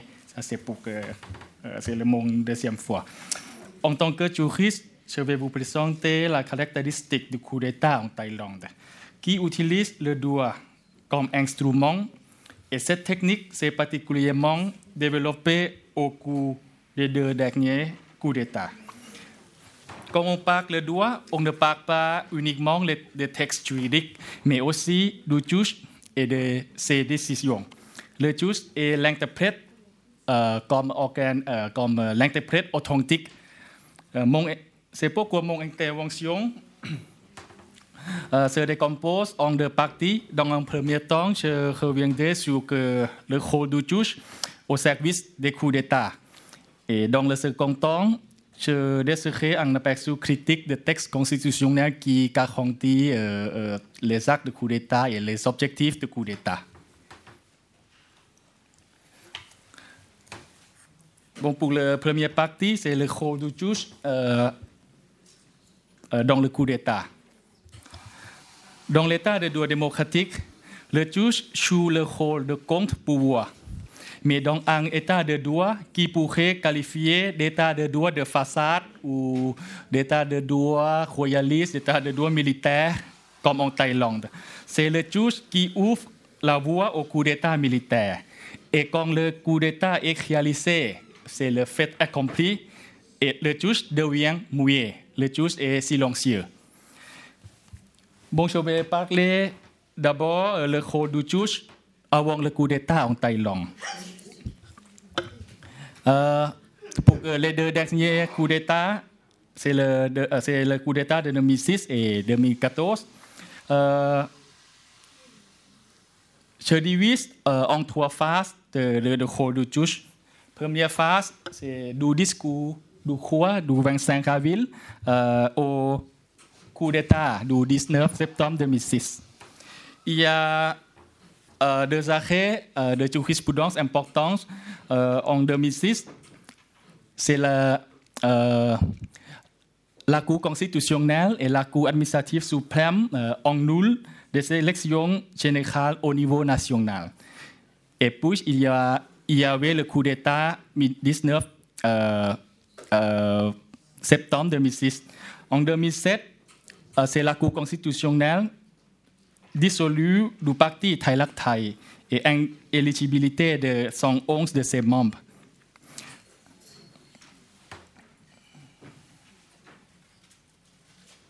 Et deuxième phase, c'est euh, après le coup d'État, on a promulgué, le Juan a promulgué euh, la constitution de 2007 et c'est le gouvernement qui, qui prend le pouvoir.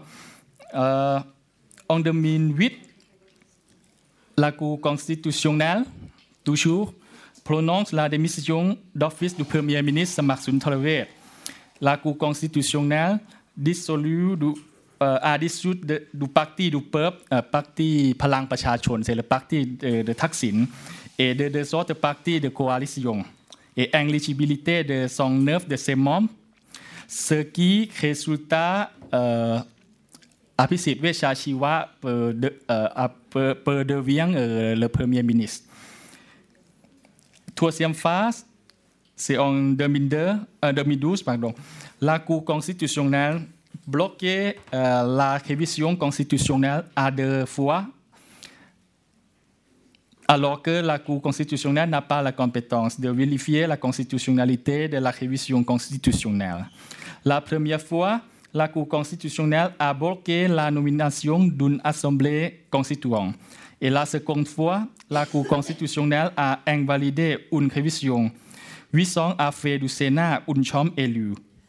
On considérait qu'il assistait d'une tentative d'abolir la démocratie en Thaïlande. C'est très très ironique parce que la Cour a décidé que oui, euh, la révision constitutionnelle euh, euh, est une tentative d'abolir la démocratie en Thaïlande, même si euh, dans le contenu, c'est changé le, euh, euh, la nomination de Sénat en, le Sénat élu.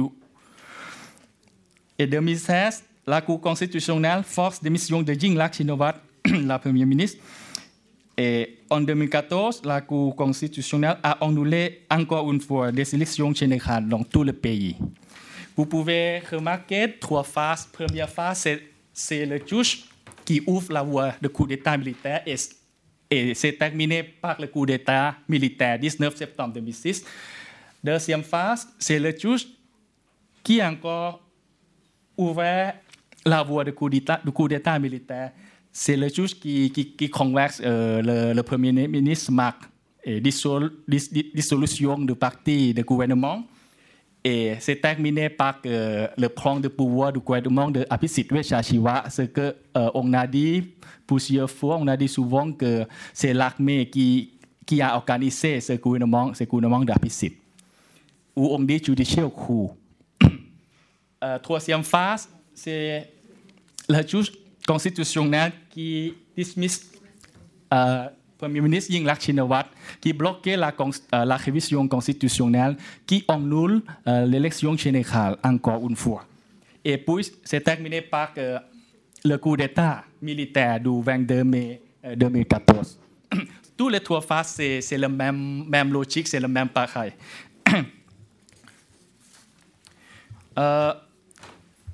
je vais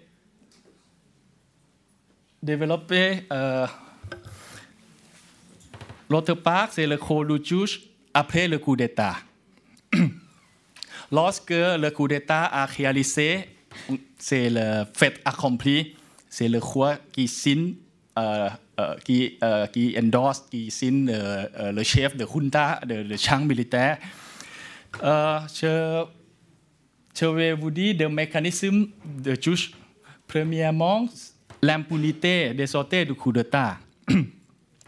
En considérant l'histoire du coup d'État en Thaïlande, on constate que à quatre reprises, des plaintes ont été déposées contre les auteurs, du coup d'État pour autres trahisons, sur le fondement de, l'article 13 de, de Code pénal.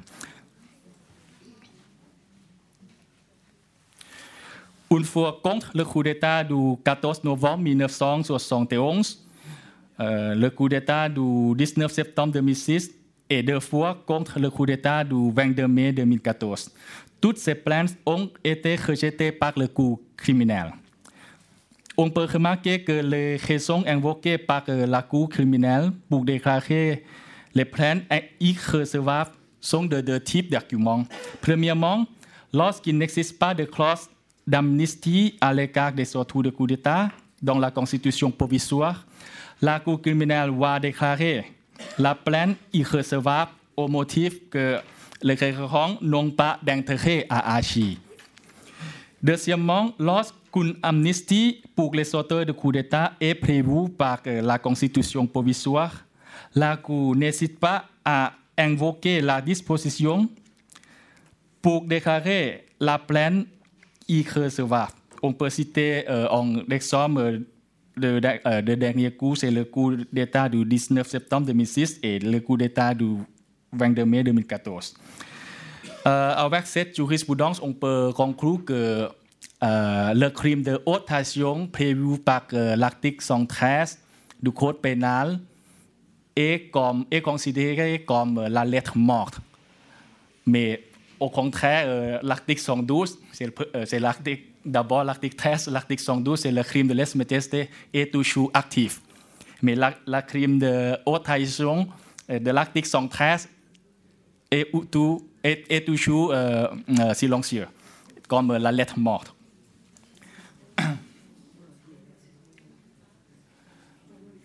Euh, je vais présenter ensuite euh, l'impossibilité du contrôle juridictionnel des actes de l'agent de militaire. Euh, il y a beaucoup de jurisprudences, mais je vais vous montrer euh, des jurisprudences importantes ça euh, concernant le dernier coup d'État. Premièrement, c'est la décision de la Cour constitutionnelle. Euh, euh, numéro 5, l'année 2008, c'est l'objet contrôlé, l'objet la contesté, c'est le décret de, de, de gens militaires. Numéro 30, c'est le décret qui crée le comité d'examen de biens des hommes politiques คอตสคณะกรรมการตรวจสอบทรัพย์สิน Et ensuite, c'est la loi révisant décret d'organiser de euh, euh, euh, tous les deux actes, la Cour constitutionnelle a décidé que tous les deux actes sont constitutionnels parce que le dernier article, l'article 309 de la Constitution de 2007, a été validé, tous les actes de coup d'État. Euh, deuxième exemple, c'est l'arrêt de la Cour administrative suprême, euh, numéro euh, 617 euh, à l'année 2015.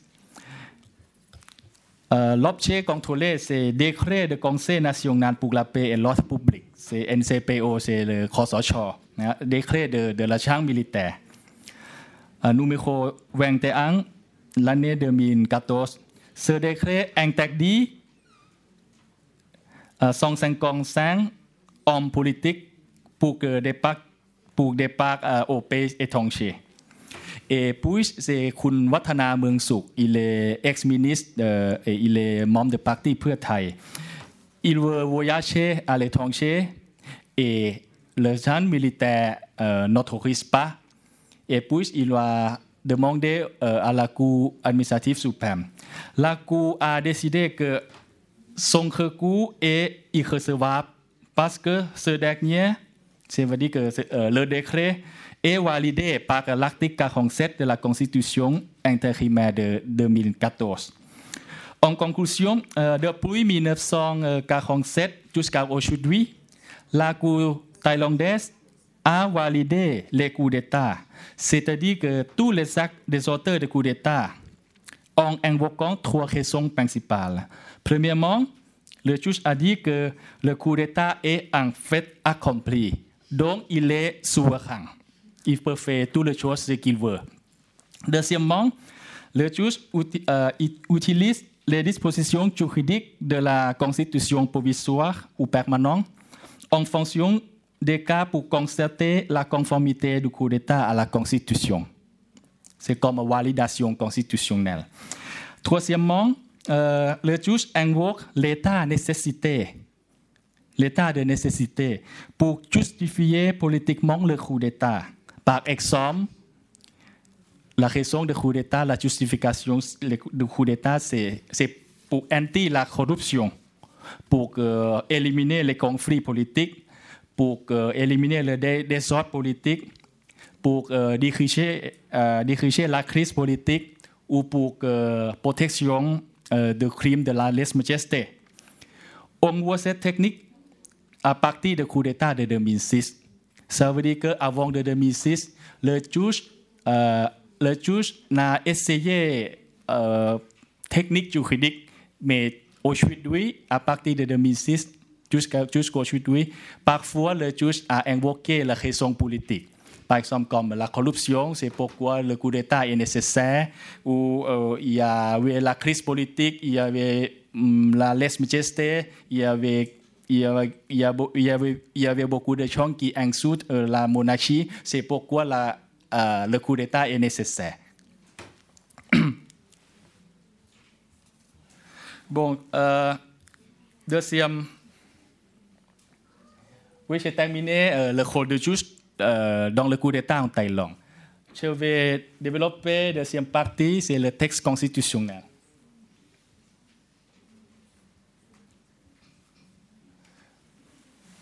Tout d'abord, c'est la constitutionnalisation du coup d'État. Et ensuite, c'est la constitutionnalisation des objectifs du coup d'État. Permettez-moi d'abord de parler de euh, la, constitution, la, la constitutionnalisation du coup d'État. Euh, si on considérait euh, l'histoire du coup d'État, l'histoire de la constitution provisoire en, Thaïlande, on peut, on, peut, on peut avoir quatre étapes. C'est comme l'évolution, l'évo- mais en fait l'évolution c'est c'est pour, c'est pour, que, pour, pour, pour plus bien, pour, pour, c'est pas pour, pour, pour mal comme en Thaïlande. Peut-être on dit c'est ah, พัฒนาการ C'est pas évolution, c'est c'est évolution Régression. c'est régression. Ouais, c'est pas évolution. Ouais. Euh, première étape, c'est euh, après que le coup d'État a réalisé, et puis c'est l'auteur du coup d'État qui publie, qui promulgue euh, la loi. Et c'est la légalisation de tout acte de coup d'État par les lois. Deuxième étape, c'est la constitutionnalisation de tous actes de coup d'État par la constitution intérimaire.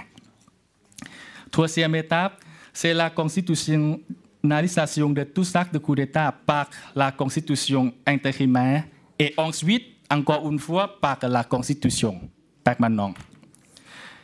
Dernière étape, c'est la constitutionnalisation de tous actes de coup d'État par la constitution intérimaire et ensuite par euh, la constitution avec effet rétroactif présent et de futur prospectif. Ça a commencé euh, par euh, le coup d'État 2006 et 2014. Ça veut dire que même si un acte n'a pas encore n'a pas encore d'effet juridique, mais c'est le texte constitutionnel qui valide avant. C'est illogique. C'est illogique. C'est pas naturel. C'est pas naturel.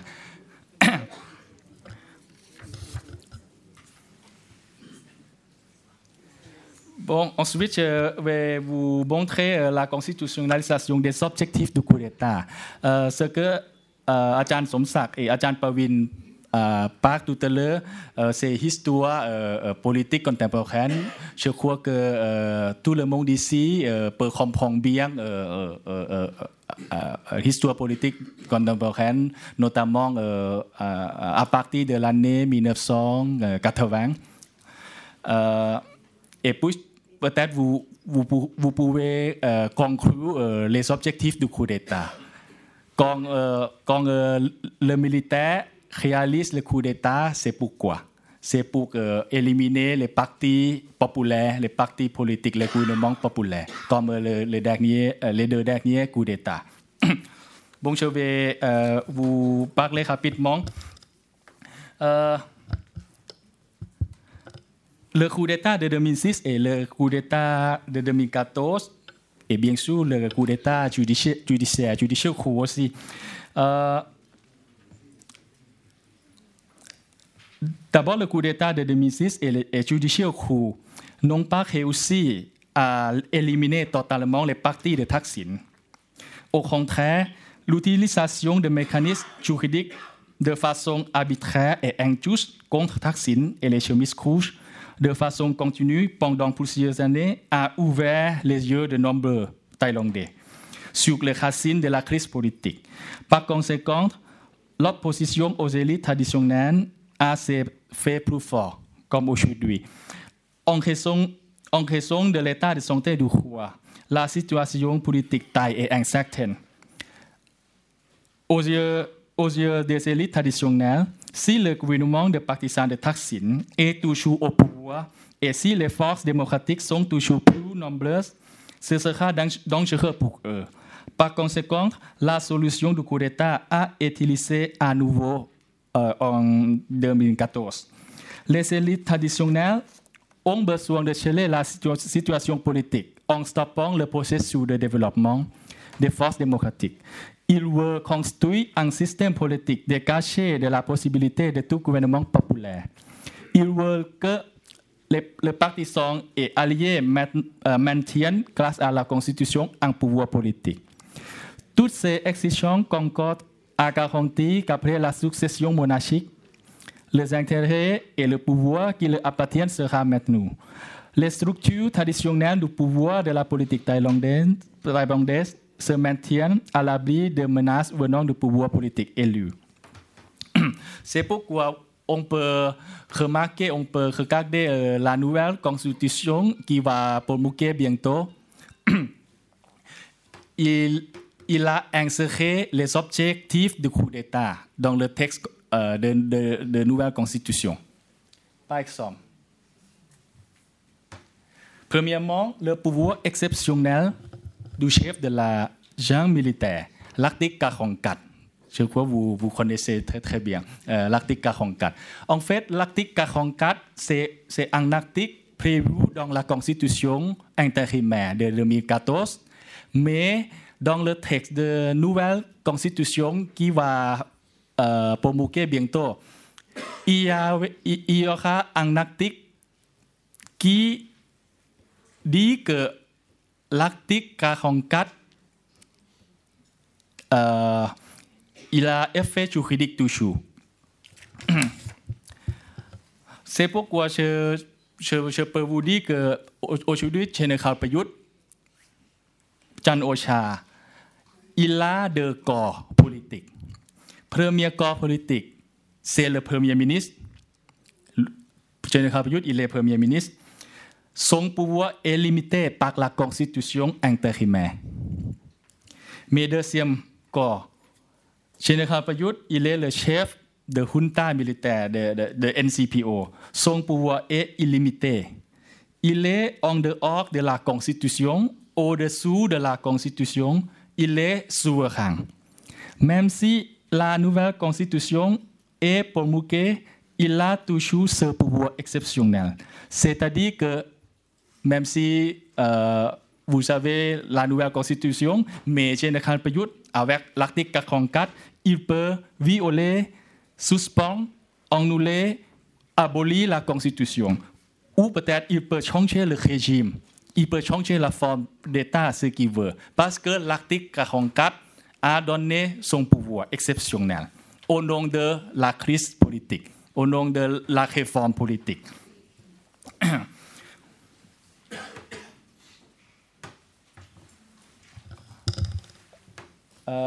deuxièmement, c'est la euh, nouvelle constitution veut créer le gouvernement de coalition avec, avec le premier ministre non élu sous l'égide de la bureaucratie et des militaires. Ça veut dire que le retour au modèle de gouvernement PM, euh, l'année 1980. Euh, troisièmement, c'est la faiblesse de l'organe élu. Quatrièmement, c'est le rôle euh, des organes constitutionnels non élus. Cinquièmement, c'est le rôle de la Cour constitutionnelle. Je dis que euh, euh, dans l'avenir, la Cour constitutionnelle, il est le juge souverain. Et il est le juge constituant aussi. Le juge souverain. Le juge souverain parce que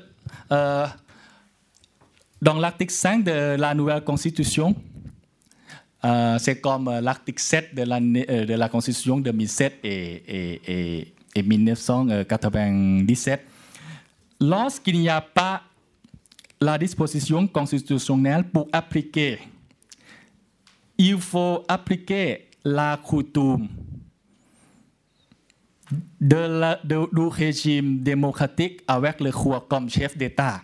Ça veut dire que Papéni การปกครองในระบอบประชาธิปไตย อันมีพระมหากษัตริย์เป็นประมุข Et cette fois-ci, c'est le président du juge constitutionnel, président de la Cour constitutionnelle, qui peut saisir au comité ad hoc, comité spécial, pour dire que qu'est-ce que le coutume. Ça veut dire que s'il y, a, il y aura la crise, c'est la- le juge constitutionnel et son euh, comité ad hoc la crise. Euh, comme Hashimit a dit que ce que ce, euh, qui peut décider dans la crise, c'est c'est le souverain. C'est pourquoi je dis que la Cour constitutionnelle, c'est le juge souverain. Et le juge constituant, euh, dans la processus de révision constitutionnelle, euh, la Cour constitutionnelle, il peut dire le dernier mot pour toute la révision. Ça veut dire que vous pouvez réviser la, Constitution si la Cour constitutionnelle a autorisé. C'est pourquoi je dis que elle est comme le juge euh, constituant. Euh,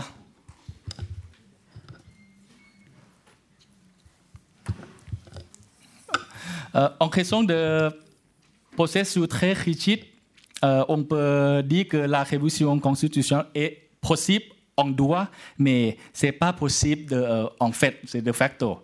En droit, de, de, c'est possible, mais de facto, c'est impossible. Euh, permettez-moi de conclure, il n'y a pas de temps, permettez-moi de conclure. Il est étonnant que dans le 21e siècle, il y ait deux coups d'État militaires en Thaïlande en moins de 10 ans, qui mettent en place des régimes militaires durables. Je crois que la Thaïlande aujourd'hui est le seul pays gouverné directement par les militaires. C'est un seul pays dans le monde, à mon avis. Si vous ne me croyez pas, vous pouvez vérifier Internet.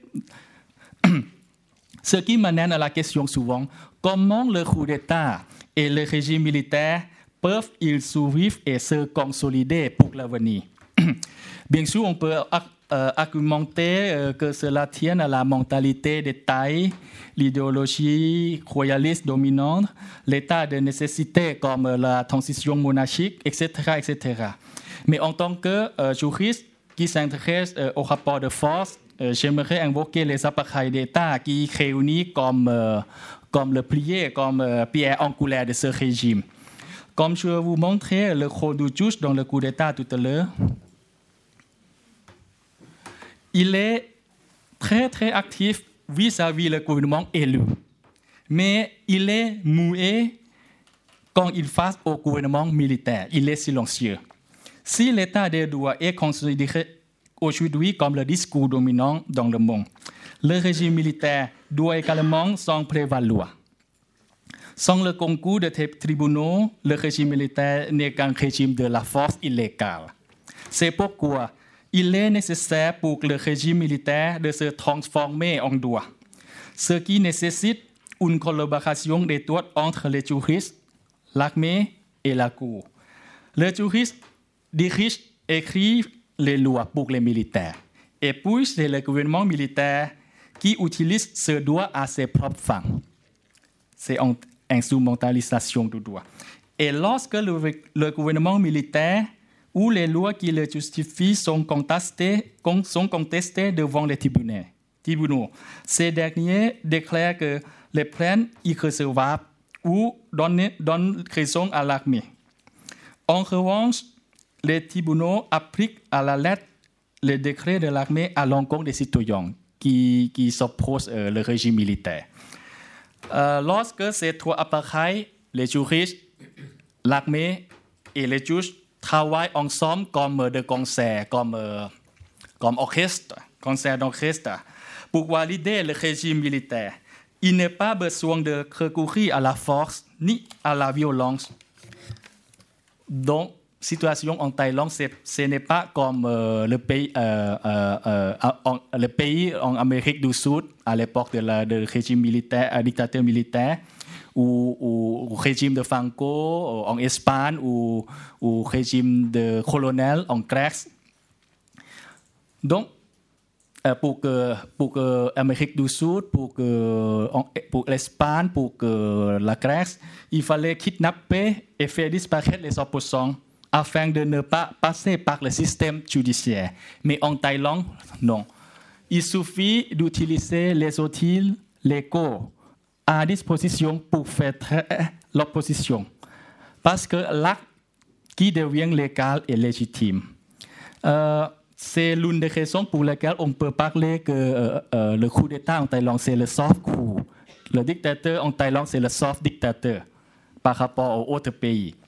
Euh, une preuve que, je peux vous montrer, et, et c'est ironique aussi, Général Prayut Chan Ocha parle de doigts souvent. À mon avis, il est premier dictateur militaire en Thaïlande et peut-être dans le monde qui invoquait le doigt plusieurs fois.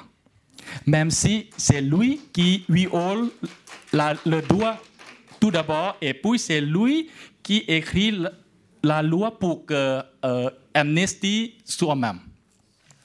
Euh, et cet cas, องเซตเอกาเลดัวเซอร์เกอร์เจเนคาประยุทธ์ดีเซเลซามเซเลปิสโตเลเมเซเลซามเซเลปิสโตเลกีคูแวปากเลดัวปูเกอร์แตกมิเนเอ่อมาเพรสองตาซิยงเปแต่เชเวเออเชเวแองโวเกเอ่อลาฟาสเซอร์เกอร์วิลเลียมเชคสเปร์เชคสเปียร์อาร์เอครีเออดองซงเดฟอิลาดีเกอร์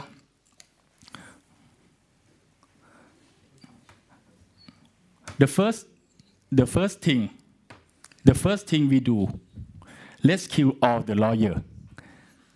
Première chose, ce qu'on doit faire, tuer tous les juristes. Merci.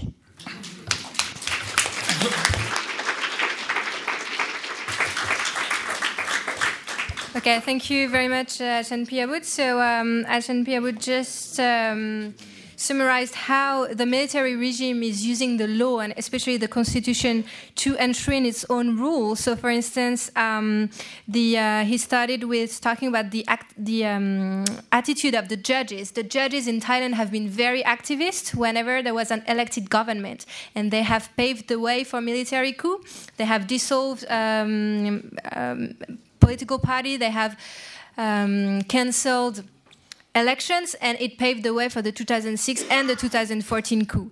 But at contrario, whenever uh, there is a military regime that is in place, the, the courts are uh, in favor, are really supporting the military regime. For instance, whenever there are lawsuits against the military junta for high treason, which is one of the um, one of the crime uh, specified by the penal code in article 113 those lawsuits are always dismissed. So the so the court is always playing along the military.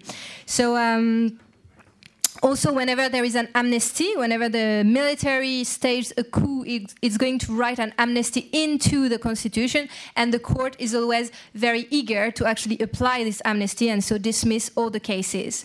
So, um, apart from the judges, um, the military regime also uses the constitution per se, so the legal text. And in those uh, legal texts, you have, of course, the amnesty and also the legalization and constitutionalization of all the acts that have been done by the military.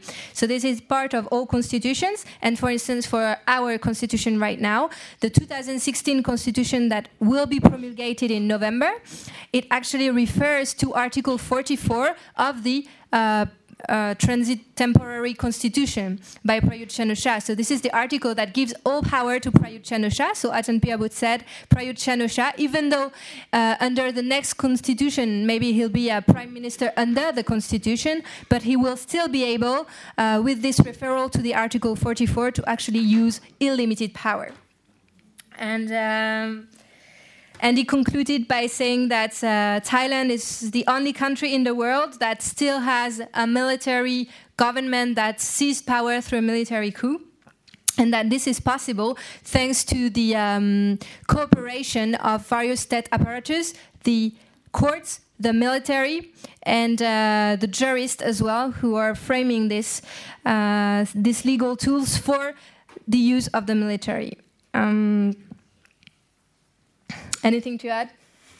Okay, so thank you very much, everyone. And now it's time for questions. So, how we're going to proceed is uh, we're going to take a few questions at a time, maybe three, four questions at the time. So, when you ask your question, please introduce very, very briefly yourself and then um, refer to one of the speaker you're asking your question to. And then, uh, then we'll answer by cluster. Okay, thank you very much. So, let's, let's start. Okay, one. Yes.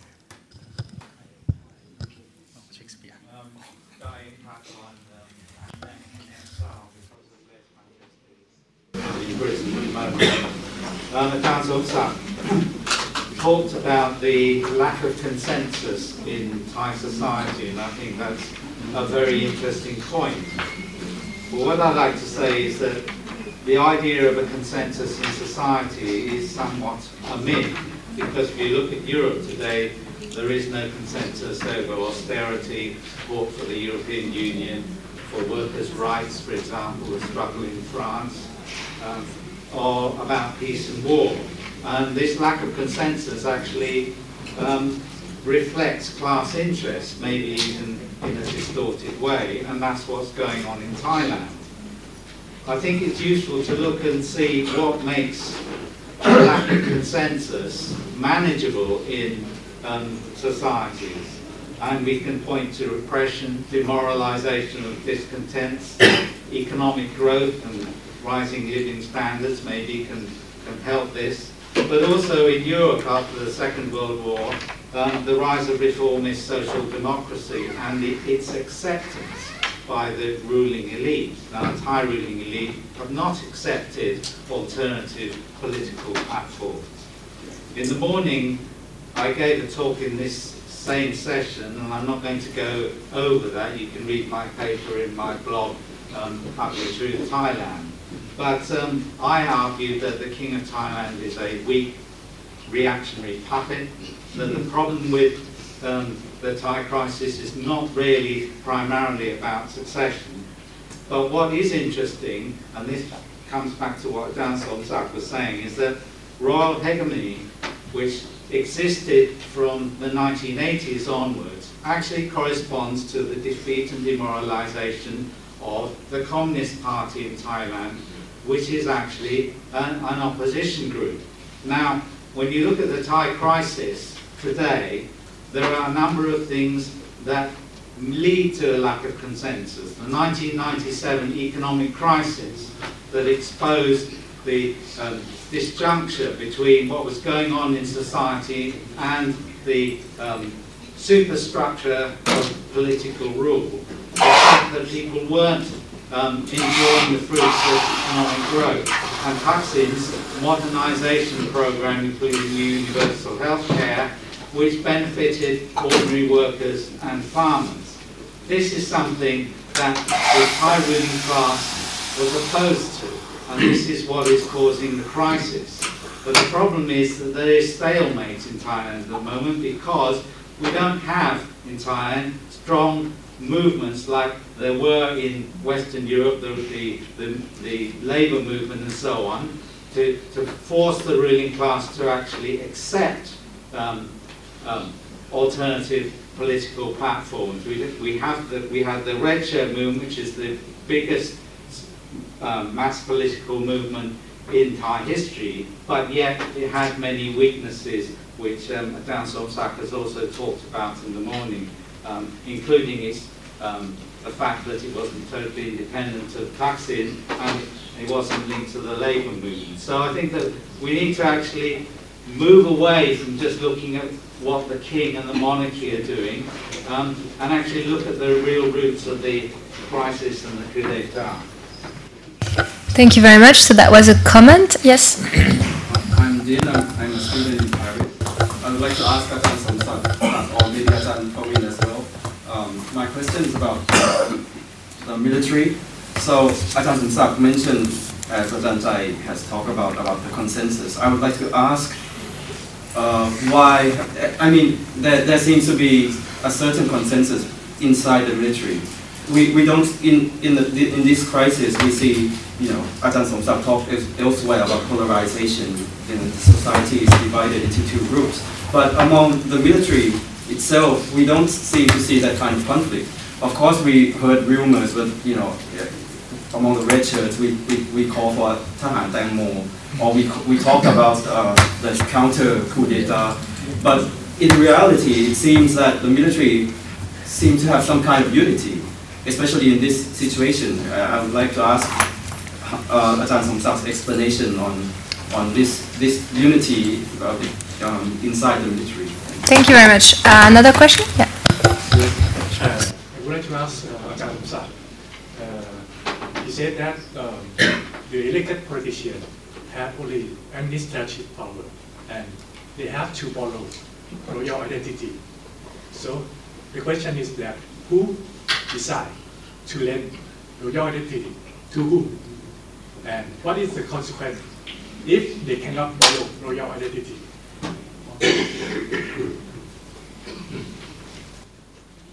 Thank you very much. Uh, a last question, and then we'll. Uh, a last question, and then we'll we'll answer. Yes. Yeah. I'm just interested on the exile in Iran because of our I think one of the pictures that is missing here is uh, this is also part of the incident that's confused the world about the Thailand in the past decades. Is that actually the civil movement, civil society, NGO trade unions are the ones who are mobilized together with the loyalists uh, uh, to kick out electoral government. And because the NGO trade union, this is the biggest organized sector in Thailand, uh, lost their track and decided that in order to eliminate uh, popular capital uh, government is to join the force with the armies and uh, uh, what you call the lawyer uh, who use the monarchy as their uh, symbols of the protest. And for the past decades, the NGO trade unions of Thailand made the world silence because of the strong connections of the NGO trade union to the national level, to the regional, and to the global. so we did hear the response from the unions, from Europe, from everywhere, uh, and uh, because of the international center on society, and it become the weak, uh, weak uh, giving a gap uh, of the driving force also from Thailand because I think in everywhere, in the kicking out the military coups or the fighting for democracies, you have the sector of the civil society have long history of organizing, leading, you know, the, the direction toward the democracy. But Thailand confused the world because uh, the excuse they make is that uh, because they are too weak to fight the uh, popular government in the parliament, so they have to use the extra force and I think that has silenced the, the international community for so long. But the 2014 military coup, this is spreading. But what is, I think what the problem that we are still a bit of deadlock right now is that uh, there is no forgiveness or asking for forgiveness of the civil society and the, the NGOs and the trade union in Thailand still uh, support the military government until now. And the other thing is that, is that uh, it's come to the age that, that the king would definitely pass away. So they cannot hold on very long. Uh, so it's giving a space for people to wait and see what will happen. And we might be frustrated of why there is no action in Thailand right now, why people tolerate to all of this uh, economic crisis, uh, falling direct investment falling 97%. So, so, uh, so, so it's quite interesting period right now that I think after the passing of the monarchy, maybe the directions of uh, analysis or indications of what the future Thailand would be might be more clear. But that, that moment is everyone is hold their position, party governments uh, parties hold their position. The civil society is just wait and see. Trade unions are still playing the old same games. And I think the mass mobilization was not uh, organized at the moment. Thank you very much. So we'll start answering. So maybe Ajahn Somsak, if you might want to start. Uh, okay, I think there's three questions. The first one belongs to Ajahn Chai. I, I must say I'm a little bit surprised that Ajahn Jai cite example of, of situation in UK or in Europe that there is no consensus. Of course there is. The issue of the, the split in the UK, say for example the Brexit, or if I, this is one of my favorite. I, I, uh, in the last election of the pre, uh, presidential election, Obama won lesser margin than Ying won in her election. That means in, in the US, there's split also, almost almost in the middle. The, the, the Obama won, won the vote, the, the, the popular vote, just I, I think just a few millions in, in three, third, uh, 60 mil, uh, no, about 200 million voter or something like that. But is there, is there a consensus? Of course there is it, when we talk when we talk about consensus, it have many different levels. Say, for example, this, we have no consensus about how to uh, analyze this sort of thing, right? But in the UK, in the US, and in most of Western countries now today, I don't see revolution. I don't see revolutionary situation. Why? Because no matter how they uh, split opinion on, on this issue, they have consensus on what? First, how to come to power by election. They have consensus on the role of the parliament, of the court. They have consensus on the basic law or the constitution. These are consensus that I'm talking about. Or maybe Ajahn might maybe um, a little bit more sim, uh, sympathetic if I change my language a little bit into more Marxian language. What I'm suggesting is this Gramscian idea that for a, for a rule, for a society, for a class to rule, for a social class to rule, there has to be hegemony. What is hegemony? Gramsci, Gramsci defined the term basically as consent, as the rule by uh, acceptance of, of the rule, of the uh, acceptance of those who, who rule by, uh, on, on this basic issue, on the basic, uh, on the structure of the state. This is what I'm talking about so if I just change my, my I could easily change my language that nowadays for almost 10 years there's no hegemony in the country. There used to be uh, the guy that I put this is the hegemony, this is, this is the consensus. Uh, the second question that uh, Din asked about, this is a very good one. If you, if you look at my chart here, what I'm suggesting is that it, there's a lot of attempted coup, failed coup in the 1980s. I remember vividly during Prem era, almost sometimes, almost monthly, there's over, somebody would state a coup, somebody would state a coup. Uh, General Atit Kamlang would move against, uh, and he tried several times actually. And uh, this, this failed coup attempt three, three times uh, actually don't, don't account for all, all those uh, attempted coup or, or, or rumor or, or movement coup? The, the answer is it, it quite simple that this is a new development that I'm talking about.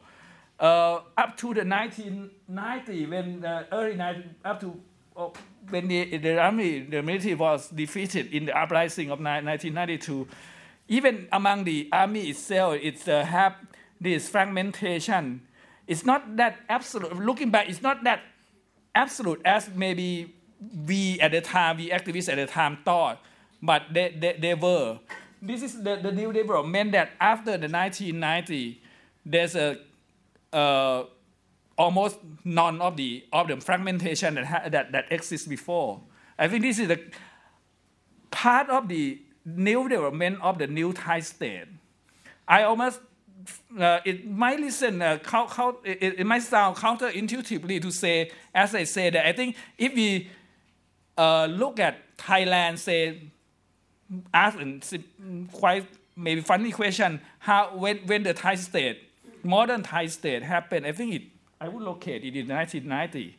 I would locate here that this is a, for, for the first time after the revolution of 1932 that, that the Thai state had developed into a a unified state without uh, the fragmentation among different branches of the or different component of, of, of, the state.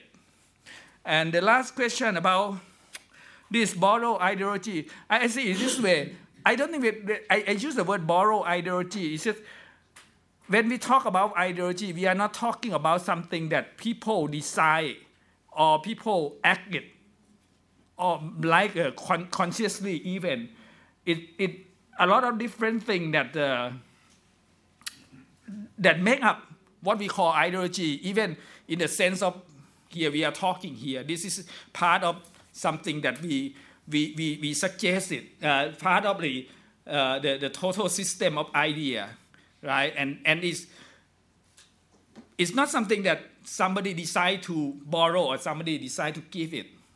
Uh, in the in the case of the state, in the case of the component of the state, I think the what I'm trying to say is that the this this this new layer, social social layer that that that that emerged, uh, the electric uh, uh, uh elected politician, because they, they grew up in this society for so long, and maybe I am not sure that I, I, I have no legitimate explanation about this also why why this non-Western bourgeoisie, if, if we call it, couldn't de- develop their own system of thought, their own ideology, unlike what we saw in the classic case of, of bourgeois revolution in, in the West. So they, they just took over what was there, that is the loyalist ideology, which had been for quite a long time. And it developed in a specific form of Bhumiponism that I'm talking about. Uh, anyone would like to say something? Well, to respond to Adin's question uh, regarding the the fragmentation within the military, I think I might have a, a slight a different idea from Ajahn Somsak. In fact, I think we had uh, argue a bit over the page of Facebook. I think for Ajahn Somsak, uh, I mean, correct me if, if I'm wrong. I, I, I think you tend to see the military, you know, more or less unified at this point in time. And for Ajahn Somsak, you know, should there be conflict or fragmentation within the military, it has to be obvious, right? Or it has to be a, a kind of attempted coup. I think I see it differently. I mean, relatively peace doesn't mean there's no conflict, you know, between different factions within the military. And I would say that the, the generational shift happening right now within the, within the military, you know, from, I would say also the old guards into the Queen's Guard. I mean, that could also signify, you know, few, possible future, you know, conflict down the road. Uh, when the new uh, faction within the military happen to be emerging faction of Prayut Chan-o-cha, you know, start to craft its own network with the new, the new uh, royal regime. That, you know, with the interest, that might not align with the interest of the old guard, you know what I mean? So, I mean, I'm, I'm, I'm seeing this kind of thing that perhaps there might be some kind of conflict along the way. And, and this, again, has something to do with the, the generational shift, generational shift within the, within the military. Uh, to respond to uh, the civil society organization, and I would also extend to cover the middle class, the Thai middle class as well. I mean, I just happened to finish a research on, on this topic. Well, what I can say is that, you know, we cannot really count on the, the, the civil society organization in Thailand, also the Thai middle class, to be defender of democracy because the, their adherence uh, to democratic principles only, uh, I mean, is only conditional, you know, according to their own interests. You know, if their, if their own interests would be protected, you know, under the pretext of democracy, then they would support democracy. You know, if, you know, certain demo- democratic government do not, you know, offer a kind of interest to the middle class, then they would happy, happily, you know, come out to reject uh, elected democratic government. And so, I mean, this has something to do with, uh, uh, you know, the, the conditional right? That their, their, their, their view of uh, democracy is uh, conditional depending on the interest. And even also the idea of them uh, to try to push Thailand, Thai society or Thai uh, political landscape to be inclusive or exclusive, which would include uh, the lower ranks in society or would exclude them. It all depends on their interest as well. If they would perceive that you know the lower ranks of society would not pose a threat to their power position, then they, at, at one point in time in, in, in, in history, you would also see certain, you know, uh, middle class coming out to also support. I mean, I wouldn't I wouldn't want to use the term grassroots, uh, but you know, in a lower class. For example, you know, the, the path toward the, the making of the Constitution of, Constitution of 1997, that is a good example of, you know, the, the, middle, class, the middle class think broadly in terms of, you know, including certain classes into uh, be, uh, you know, uh, groups that would uh, earn interest as well. Uh, that's all. Uh, more questions? About three, four questions? Yes.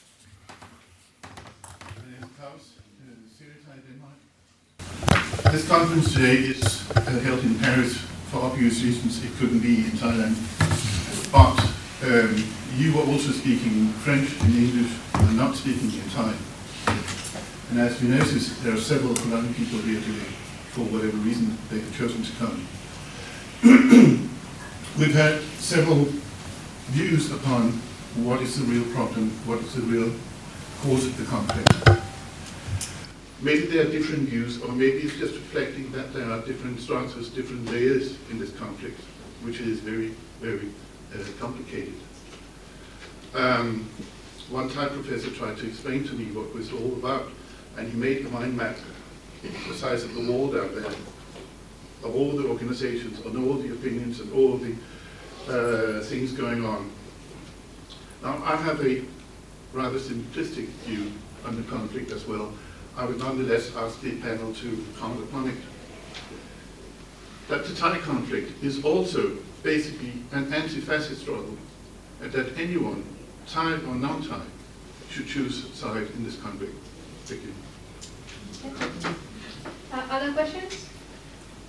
Yes. ขอถามได้ไหมคะคืออยากถามอาจารย์สมศักดิ์ว่าเอิ่มอาจารย์มีความคิดเห็นอย่างไรกับการที่เอิ่มการที่ในบทเรียนเนี่ยเรามักจะเห็นพระพระบรมราชเขาเป็นคำพูดของในหลวงค่ะเขาจะตัดโค้ดมาในหนังสือเรียนเรื่องที่หนึ่งเอิ่มแล้วก็เรื่องที่สองคือเรื่องการให้ร้องเพลงค่ะมันอาจารย์จะเห็นว่ายุคแรกๆจะมีเพลงพระราชนิพนธ์ก่อนนะคะ แล้วก็มีเพลงที่สันติบุญเพลเขาร้องน้อยแล้วหลังแล้วหลังจากนั้นปี42ช่วงนั้นเขาจะมีเพลงพวกเอ่อเบิร์ดธงชัยใช่ค่ะพวกเบิร์ดธงชัยภูมิแผ่นดินอยากให้อาจารย์แสดงความคิดเห็นว่าพวกนี้มันเกี่ยวข้องกับแนทมนาคีมากน้อยแค่ไหน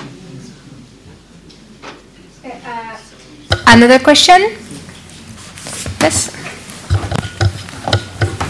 My name is Wolfram Schaffer. I come from Vienna and I'm teaching political science there. So my question is directed to uh, Piyabutr. Um, and the question will be, um, how do you envision the role of a constitutional court in a democratic uh, Thailand?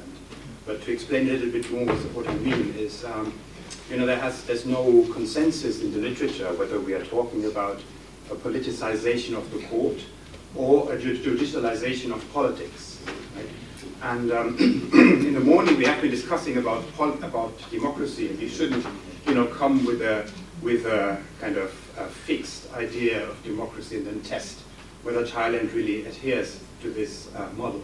But uh, then um, uh, an activist, uh, Pierre Bousset, said we should more focus on rights, on basic rights, human rights, and political rights. so, but uh, if we don't focus on the system but more on the rights, then we would need someone to defend the rights, and we would need maybe an even more important constitutional court. And this, you know, in the present situation, is not really what we would like to see. So, how do you see? I mean, is there any positive vision of uh, how you see the role of the constitutional court in something like a democratic uh, regime? Thank you. Uh, one last question? Yes? Okay. Okay. Um, my name is Chu from, uh, uh, I'm first year master student from the University of Amsterdam. Um, I, this question is for Ajahn Somsak and Ajahn Pavin. Could you please give some prediction on the upcoming King Vajiralongkorn period? What would be an evolution of Thai government? Would it still a military government like today or they would give us back the democracy by some consensus and become a constitutional monarchy like UK or Japan, or King Vajiralongkorn, who not so popular as his father, would be overthrown by military. So the government will fully govern by military without monarchy or our greatest hope, uh, the Republic of Thailand. Okay, so who wants to start? Uh, you want to start, Pierre? Okay.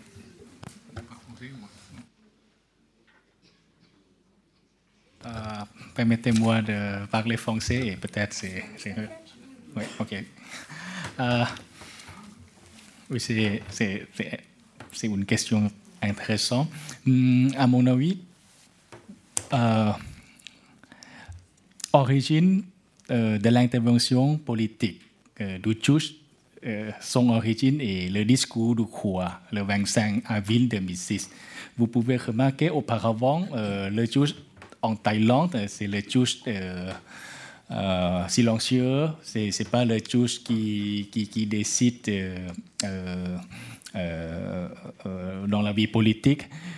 Même si euh, nous, nous avons promulgué la constitution de 1997, on- il y avait euh, la Cour constitutionnelle, il y avait euh, la Cour administrative, mais euh, tous les deux sont, sont restreints. Mais après le discours du roi de, de 25 avril 2006, euh, tout le coup, c'est incroyable à mon avis. C'est la Cour constitutionnelle, le président de la Cour constitutionnelle, le président de la Cour suprême, c'est le président de la Cour administrative suprême, trois cours. Le président de trois cours peut avoir ensemble, on peut faire le, le- comme le meeting pour, pour euh, délibérer que, oui, qu'est-ce qu'on va faire pour que, pour que, pour que euh, follow euh, le discours du roi du, du- du 25 avril 2006. Oui, et c'est, très incroyable. C'est, je crois c'est pas possible euh, pour que pour que autre pays c'est c'est pourquoi je, vous dis que c'est l'origine. Euh, et puis euh, par rapport euh, aux droits fondamentaux, il y a beaucoup de arrêts, il y a, il des certaines normes pas mal, euh, les arrêts qui, que le juge administratif et le juge consti- constitutionnel protègent les droits fondamentaux des citoyens. Mais quand le juge administratif ou quand le juge constitutionnel se retrouve le problème qui euh, concerne la monarchie, le mode de protection des droits fondamentaux, c'est étreint tout de suite, immédiatement. Je vais vous montrer euh, un exemple.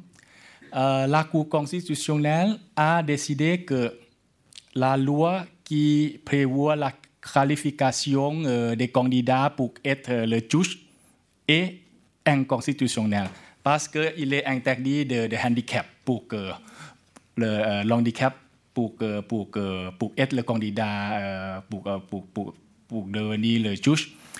Euh, par exemple, le, juge constitutionnel aussi a décidé que la loi qui oblige euh, la femme à changer euh, le nom de famille comme le nom de famille de, son mari est inconstitutionnel. C'est très avancé à mon avis. Mais quand le juge constitutionnel se retrouve le problème concernant euh, la monarchie, le mode, le mode avancé, le, le juge activiste, le juge progressif, c'est fini. Par exemple, le juge constitutionnel a décidé que l'article 112 de crime de lèse-majesté est constitutionnel. Même si euh, euh, la, euh, euh, la reine, comment euh, la peine, la peine de, de, de crime de lèse-majesté, c'est, il- il n'est pas proportionnel par rapport euh, les actes. C'est, le, c'est, c'est la peine de prison euh, 300 jusqu'à 1500.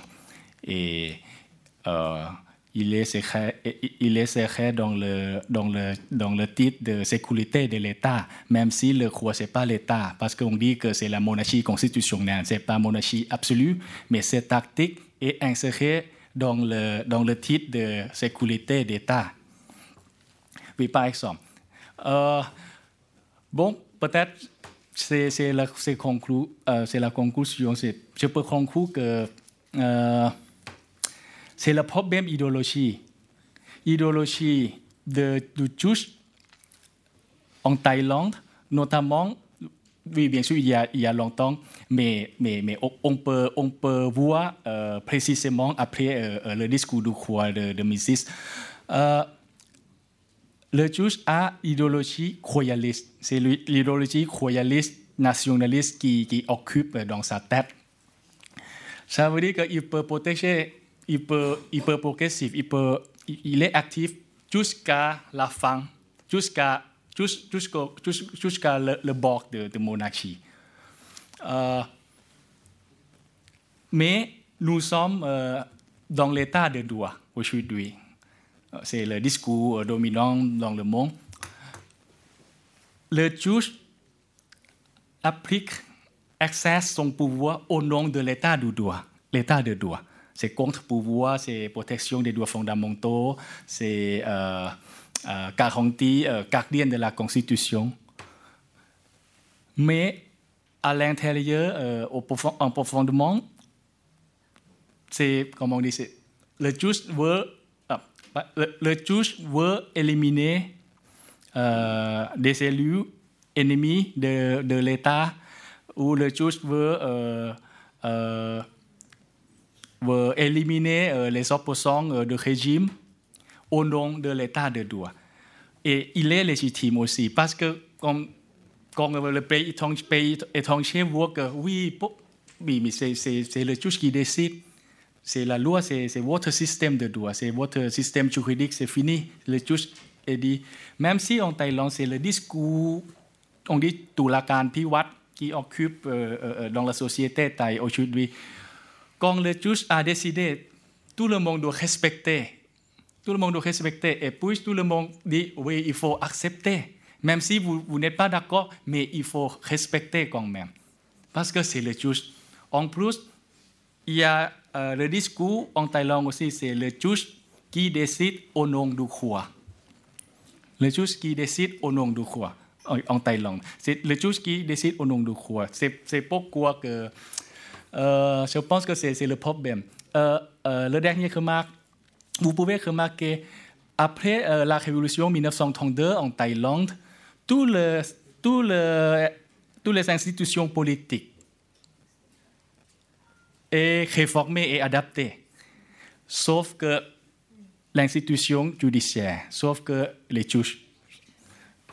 Je crois que peut-être il y a tous les juges, peut-être euh, presque tous les juges en Thaïlande pensent qu'ils travaillent à la part de la monarchie service au roi, ce n'est pas service pour le peuple. C'est le problème euh, de mentalité aussi. Et dans le, la, la, la, formation de juriste, la formation euh, de juge, il n'y a pas le cours pour la démocratie. C'est toujours le cours de technique. Technique de droit, euh, il faut euh, mémoriser bien euh, la jurisprudence, il faut interpréter, c'est le technique. Ce n'est pas, pas euh, idéologie, ce n'est pas, pas euh, la démocratie. Oui, c'est pourquoi je dis que oui, il y a deux phases pour que le juge taille. Première phase, le juge peut protéger le droit.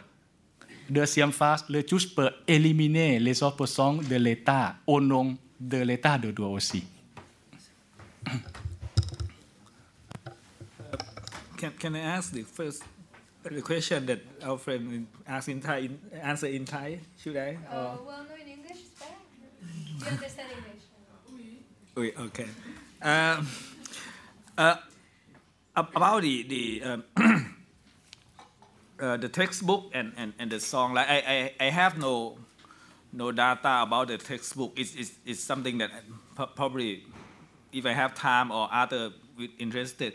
But I, I, can talk a little bit about, about this, this song because I, am quite interested. If, if you uh, look at the, the, the evolution of, of this uh, loyalism through song, for a long time it's uh, just a loyal, loyally composed song, เพลงพระราชนิพนธ์ But what happened in the 1980s, uh, especially 1990 onward, there, there is uh, privately produced. As I said, uh, this is one of the aspects that I suggest about the mass monarchy.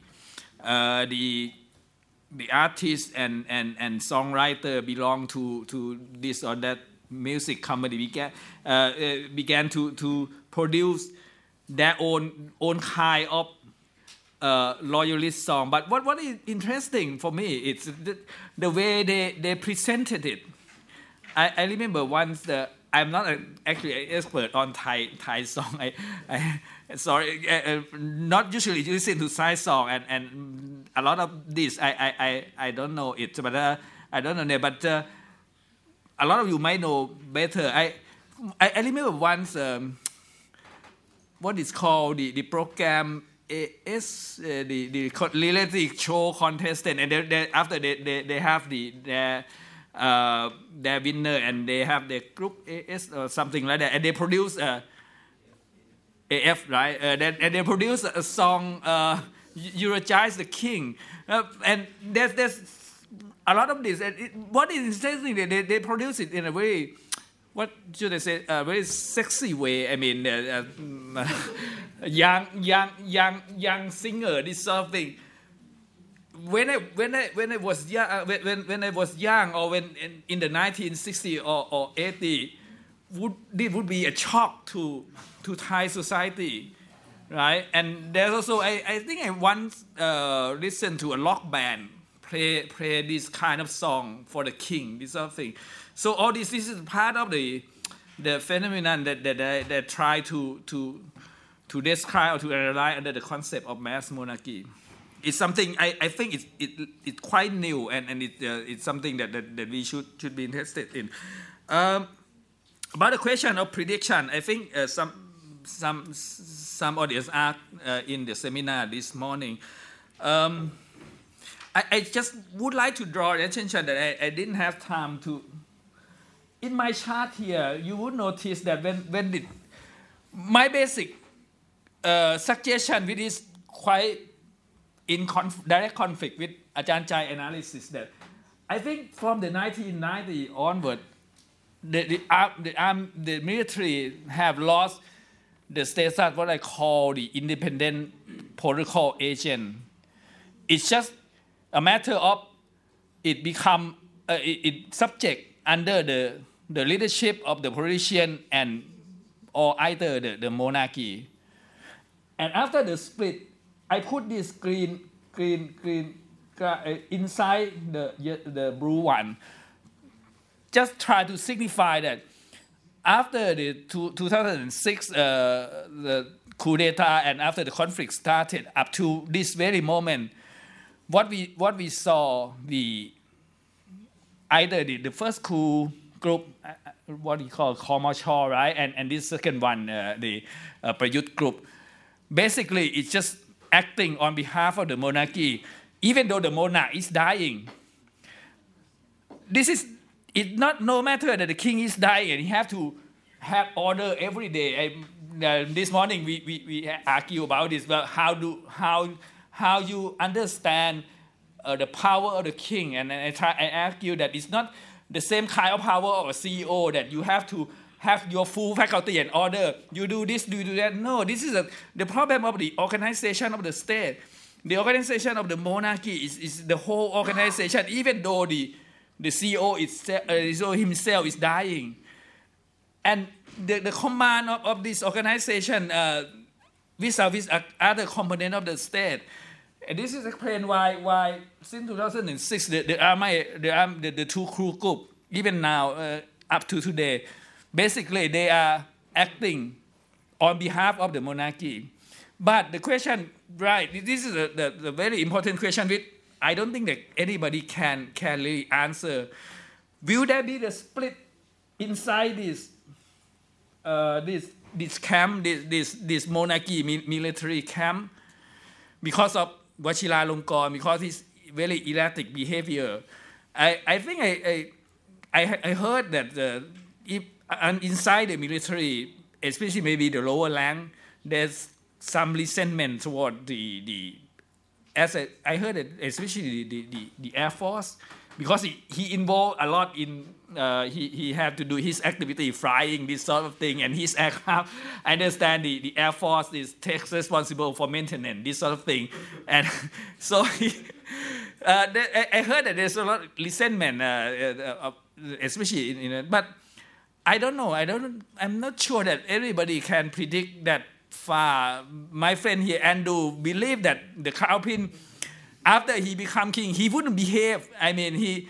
Uh, the one thing that everybody should notice that this he, this erratic behavior of, of his still confined within the circle of the palace. He just recently uh, punished some some of the very high-ranking officer uh, in the royal household below, a, very close confidant of King Bhumibol. This is a, a very, uh, this is more than anything else uh, confirmed that King Bhumibol already unconscious. Because this guy, if if Kun Bhumibol conscious, nobody can dare to touch him. The fact that uh, Vajiralongkorn uh, find this man and put him into a military training, humiliate him, this more than anything confirm that King Bhumibol already unconscious.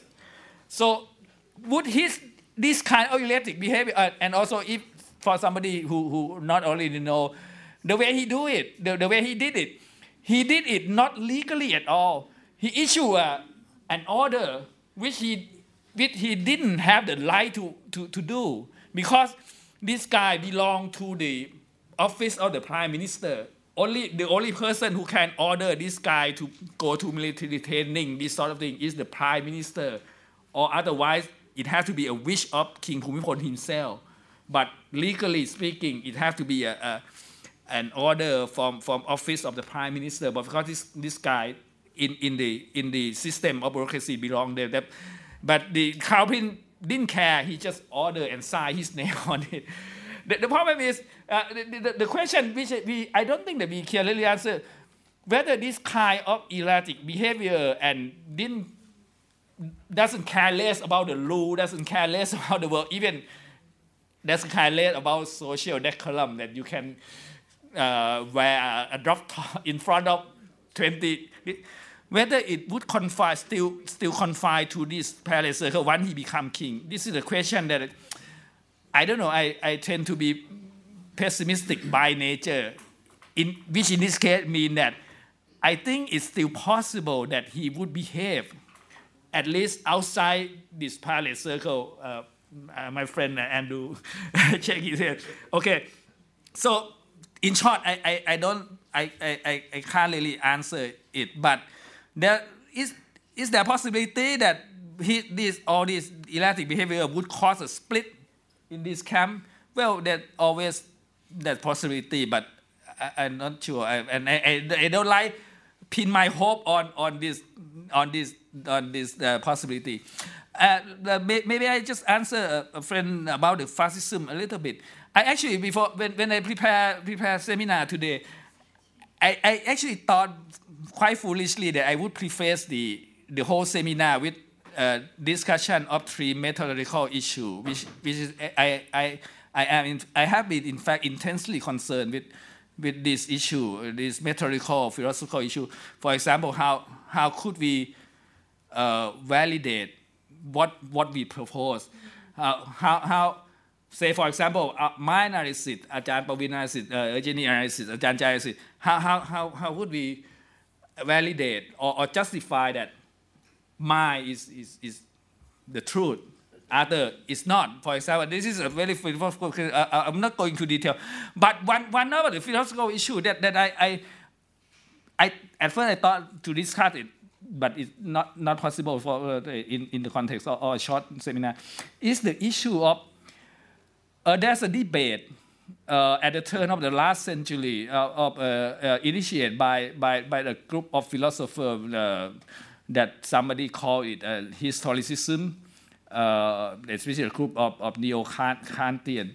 But basically, they suggest is that, that each society, each culture, each thing had a uniqueness to it. And you cannot, you cannot create a, some sort of theory or some sort of uh, uh, generalization, say, for example, fascism. Uh, so I, I, must say that I tend to agree with this tendency. So to, to answer your question, I, I must say we might find the same thing, but should we describe this racism? I, I, I would tend to, to disagree. I mean, I mean and, this there's the law of, of question of theory also about democratic change, about this.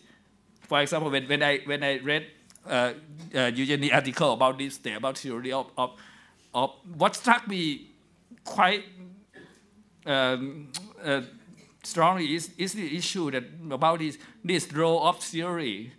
I mean, uh, I, am not saying that the, the problem is, is too complicated to go into, but the, I'm not saying that we, we can escape theory, we cannot. But it depends on how we, we understand what theory mean. Thank you. Yeah, ideal type. Yeah. Uh, I just, I, sorry, I'm, I'm, I'm going to just pick only one question about uh, the future of Thailand with uh, Rama X.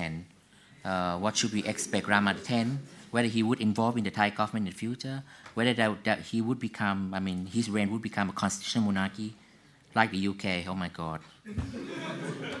Had the monarchy been really constitu- constitutional, it has never been. Had uh, would he become popular like his father? Remotely. Uh, will the ministry uh, continue to support him? What about the concept of republicanism? My God, this could be a PhD thesis. Okay, uh, this is this is what, what I would say briefly, and I know for the interest of time. Uh, I think the fact that the, the reign of King Bhumibol has become so successful, in fact, it had become too successful. You know that in itself, uh, in fact, uh, allow us to answer that you know Rama the Ten reign would already become a failure, just because you you know, compared it, you know, with with what had happened uh, with uh, Rama Rama the Nine. Uh, working on the, the, the, the concept of, uh, I mean, neo-royalism studied by Thongchai, that the uh, has become so successful because uh, uh, he had been uh, sacred, he has been popular, and he has been democratic. I mean, ironically, uh, he has been democratic, but I mean, I, I, need, I need time to elaborate, but I don't have time to sit here. I mean, but looking at these three concepts of sacred, popular, popular, and democratic, you know that Vajiralongkorn would not be able to achieve. So in many ways, you would also predict that, you know, no matter what happened, Vajiralongkorn would never become like Bhumibol. And as Chanwit said, you know, all these qualities, you know, will not be transferable. You know, what belong to Bhumibol belong to Bhumibol. Bhumibol will never belong to uh, Vajiralongkorn. Uh, it is very, it, it is both easy and difficult to try to understand Vajiralongkorn as well. And I think this is important to, to try to understand Vajiralongkorn because if you can understand him, then you might be able to predict what will happen. Uh, it is it, it is very easy, you know, uh, because of his lifestyle. You know, you see it. What you see is what you get. Uh, uh, it is also very difficult because, frankly speaking, do we really know uh, what Washington is thinking about uh, the future of the monarchy. We ask ourselves, do we know what he thinks? I don't think so. Do we know what would be his political vision in the future? No, because there's no material to study, right? right? He has not really given any, you know, significant political speech. No, there's nothing to study. I think because of that, it, it is also very difficult to try to understand Washington too. Uh, so, I mean, I would uh, give a conclusion, just like Ajahn Somsak said, it's very difficult to see what what uh, what would be next after uh, uh, Just one last thing though, the, the, the idea of republicanism. You know, many many years ago, if you ask me this question, I would say no, I do not really. You know, I do not buy into this this concept, this uh, this idea of republicanism because uh, it has not well, it has not been well cultivated. You know, inside the, the Thai political discourse. But you ask me today, I think there is a possibility. I'm not saying that there is a high possibility, but there is one option. Should the monarchy fail in the future? Thank you.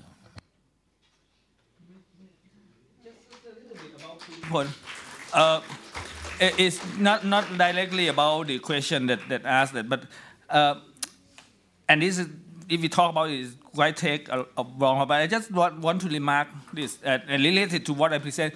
When, when we compare the success of Bhumibol and the, un, the likely unsuccess of, of Vajiralongkorn, I just would like to, to suggest that if you look at the actual history, the, the so-called success of Bhumibol is not largely of his own doing, actually. Uh, after the 6 Tula incident, after the massacre of 6 October, his popularity or his standing among this Sino-Thai uh, uh, middle class Bangkok is very low, at the lowest time. So what we see is just this chain that I'm talking about in the 1980s. In other words, this uh, Sino-Thai bourgeoisie construct Bhumibol. In, in large part, the success of Bhumibol is the construction of this social group that I'm talking about. They adopt Bhumibol as their already, they adopt him as their substitute for nationalism. It's like in the past in other countries when, when you created nationalism or nation. This is what I'm talking about. This Sino-Thai bourgeoisie created Bhumibol in, in this sense. So the, the, the, the feeling that he's so successful and his son is not itself is something quite new. Okay. Uh, okay. Peut-être je peux vous répondre euh, sur que, à la question sur que la démocratique, la monarchie constitutionnelle. Euh, je ne peux pas précisément euh, pour que la Thaïlande parce que je veux rentrer en Thaïlande. Donc, euh, maybe, euh, peut-être je vais montrer l'histoire de, de, chaque pays dans le monde, histoire politique contemporaine, deux régimes, la, consti, euh, la monarchie constitutionnelle et la république. La, consti, la monarchie constitutionnelle. Sorry, but we can't really hear, so if you can, maybe if you want to just have a chat, just go outside. Thank you. Euh, la monarchie constitutionnelle peut exister seulement si la monarchie doit être réformée. Tout le pays, c'est comme ça. Mais si la monarchie ne peut pas être réformée, ne peut pas être adaptée avec la vie démocratique, oui, c'est la République. Oui, ça, la réponse. C'est pourquoi je, je, vous ai dit que la réponse, ce n'est pas nous qui décide, peut-être c'est, la monarchie qui décide. Si, si elle peut peut adapter, oui, c'est la monarchie constitutionnelle, comme Angleterre. Mais si la monarchie ne peut pas bien adapter dans la vie démocratique, oui, c'est, la République. C'est l'histoire qui, qui, qui nous dit depuis longtemps. All right, so thank you very much, uh, everyone, for coming.